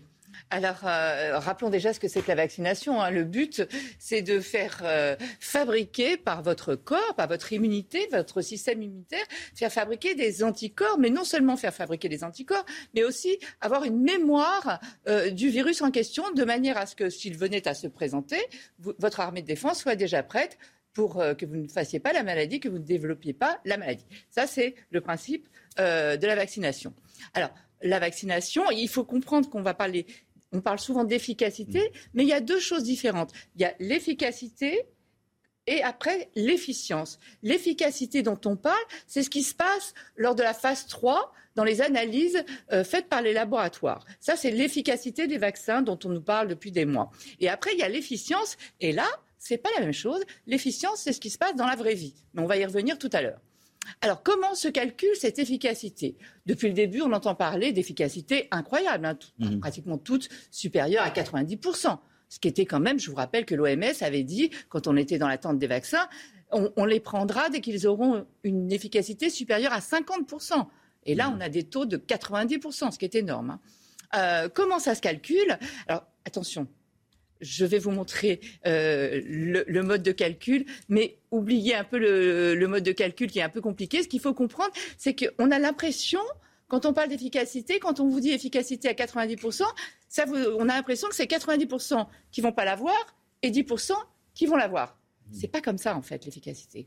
Regardez, prenons l'exemple d'une personne. Pendant les essais, on va prendre 1000 personnes qui vont recevoir le placebo et 1000 personnes qui vont recevoir le vaccin, le vrai vaccin. Ça, c'est ce qui se passe dans les essais. Hein. Euh, sur cet exemple que je vous ai mis là, mettons qu'il y ait sur les personnes qui reçoivent le placebo, 50% qui vont contracter la maladie. Et sur les personnes qui ont reçu le vaccin, 5% vont développer la maladie. Le calcul, encore une fois, je vous passe la formule, 50% moins les 5% de positifs, divisé par les 50%, puisque c'est la moitié des patients à chaque fois, ça fait 0,90. Donc en pourcentage, ça vous fait 90% d'efficacité. Ça, c'est des maths. Voilà. Mais, non, mais ce qui est important, c'est de voir la différence entre, on va revenir sur la formule, entre le 90% d'efficacité, mmh. c'est-à-dire qu'en fait, votre risque de contracter la maladie est réduit de 90%, alors qu'on le voit des positifs, il y en avait 5%. Donc, vous voyez, ce n'est pas 95% qui, vont être protégés. L'efficacité n'est pas ce qu'on imagine. C'est-à-dire que ce n'est pas euh, un vaccin qui est efficace à 90%, ça ne veut pas dire qu'il y en a 10% euh, qui, vont le contracter. Là, on le voit bien, il y en avait 5% qui l'avaient contracté et pourtant, le vaccin est efficace à 90%. OK. Je, c'est pas trop compliqué? Non, si, quand même. bon, ce qu'il faut comprendre, c'est qu'on on se trompe quand on pense qu'un vaccin qui est efficace à 90%, ça veut dire 90% de protégés et 10% qui vont l'avoir. Un vaccin, un vaccin qui est efficace à 90%, ça veut dire que vous réduisez votre risque de contracter la maladie de 90%. Ça, c'est clair. Ça, c'est bon. Ça, c'est bon. Après, je vous ai dit qu'il y avait une différence entre efficacité, donc ce qui se passe dans les essais, et efficience, ce qui se passe dans la vraie vie. Et bien là, on s'en est aperçu, hein. euh, puisqu'on l'a vu, ça va dépendre de l'âge. On s'est aperçu qu'avec l'âge, il y a ce qu'on appelle l'immunosénescence, c'est-à-dire la baisse de l'efficacité de notre immunité. Donc, bah, du coup, l'efficacité, elle diminue. Euh, ah, ça dépend aussi de votre état de santé. Si vous avez des comorbidités, euh, évidemment, l'efficacité va diminuer aussi. Et puis, ça dépend des variants. Et là, on le voit avec euh, l'arrivée d'Omicron notamment, où l'efficacité des vaccins est largement euh, diminuée. Je peux poser une question, docteur. Euh, on nous a dit qu'il y aurait une mise à jour oui, alors il faut une. Donc, parce que c'est déjà formidable d'avoir eu un vaccin aussi vite, mais on savait qu'il n'allait pas être forcément euh, le vaccin. Mm. Euh, donc, mise à jour qui va arriver. Alors, il faut rappeler qu'il y a eu des mises à jour sur tous les vaccins, alpha, bêta, gamma, delta. Il y a, toujours eu hein, des mises à jour. Mais comme après euh, le, le, variant disparaissait, on les a pas mis au point. La chance, enfin la chance, oui la chance que l'on a, parce que c'est une prouesse scientifique quand même énorme, hein, il faudra, faut surtout pas l'oublier, euh, c'est que l'on peut mettre rapidement à jour les vaccins. Il faut une centaine de jours à peu près pour, les mettre, pour la mise à jour des vaccins. Mmh. Et effectivement, les laboratoires sont en train de travailler sur le variant, euh, mettre à jour un vaccin efficace contre le variant Omicron.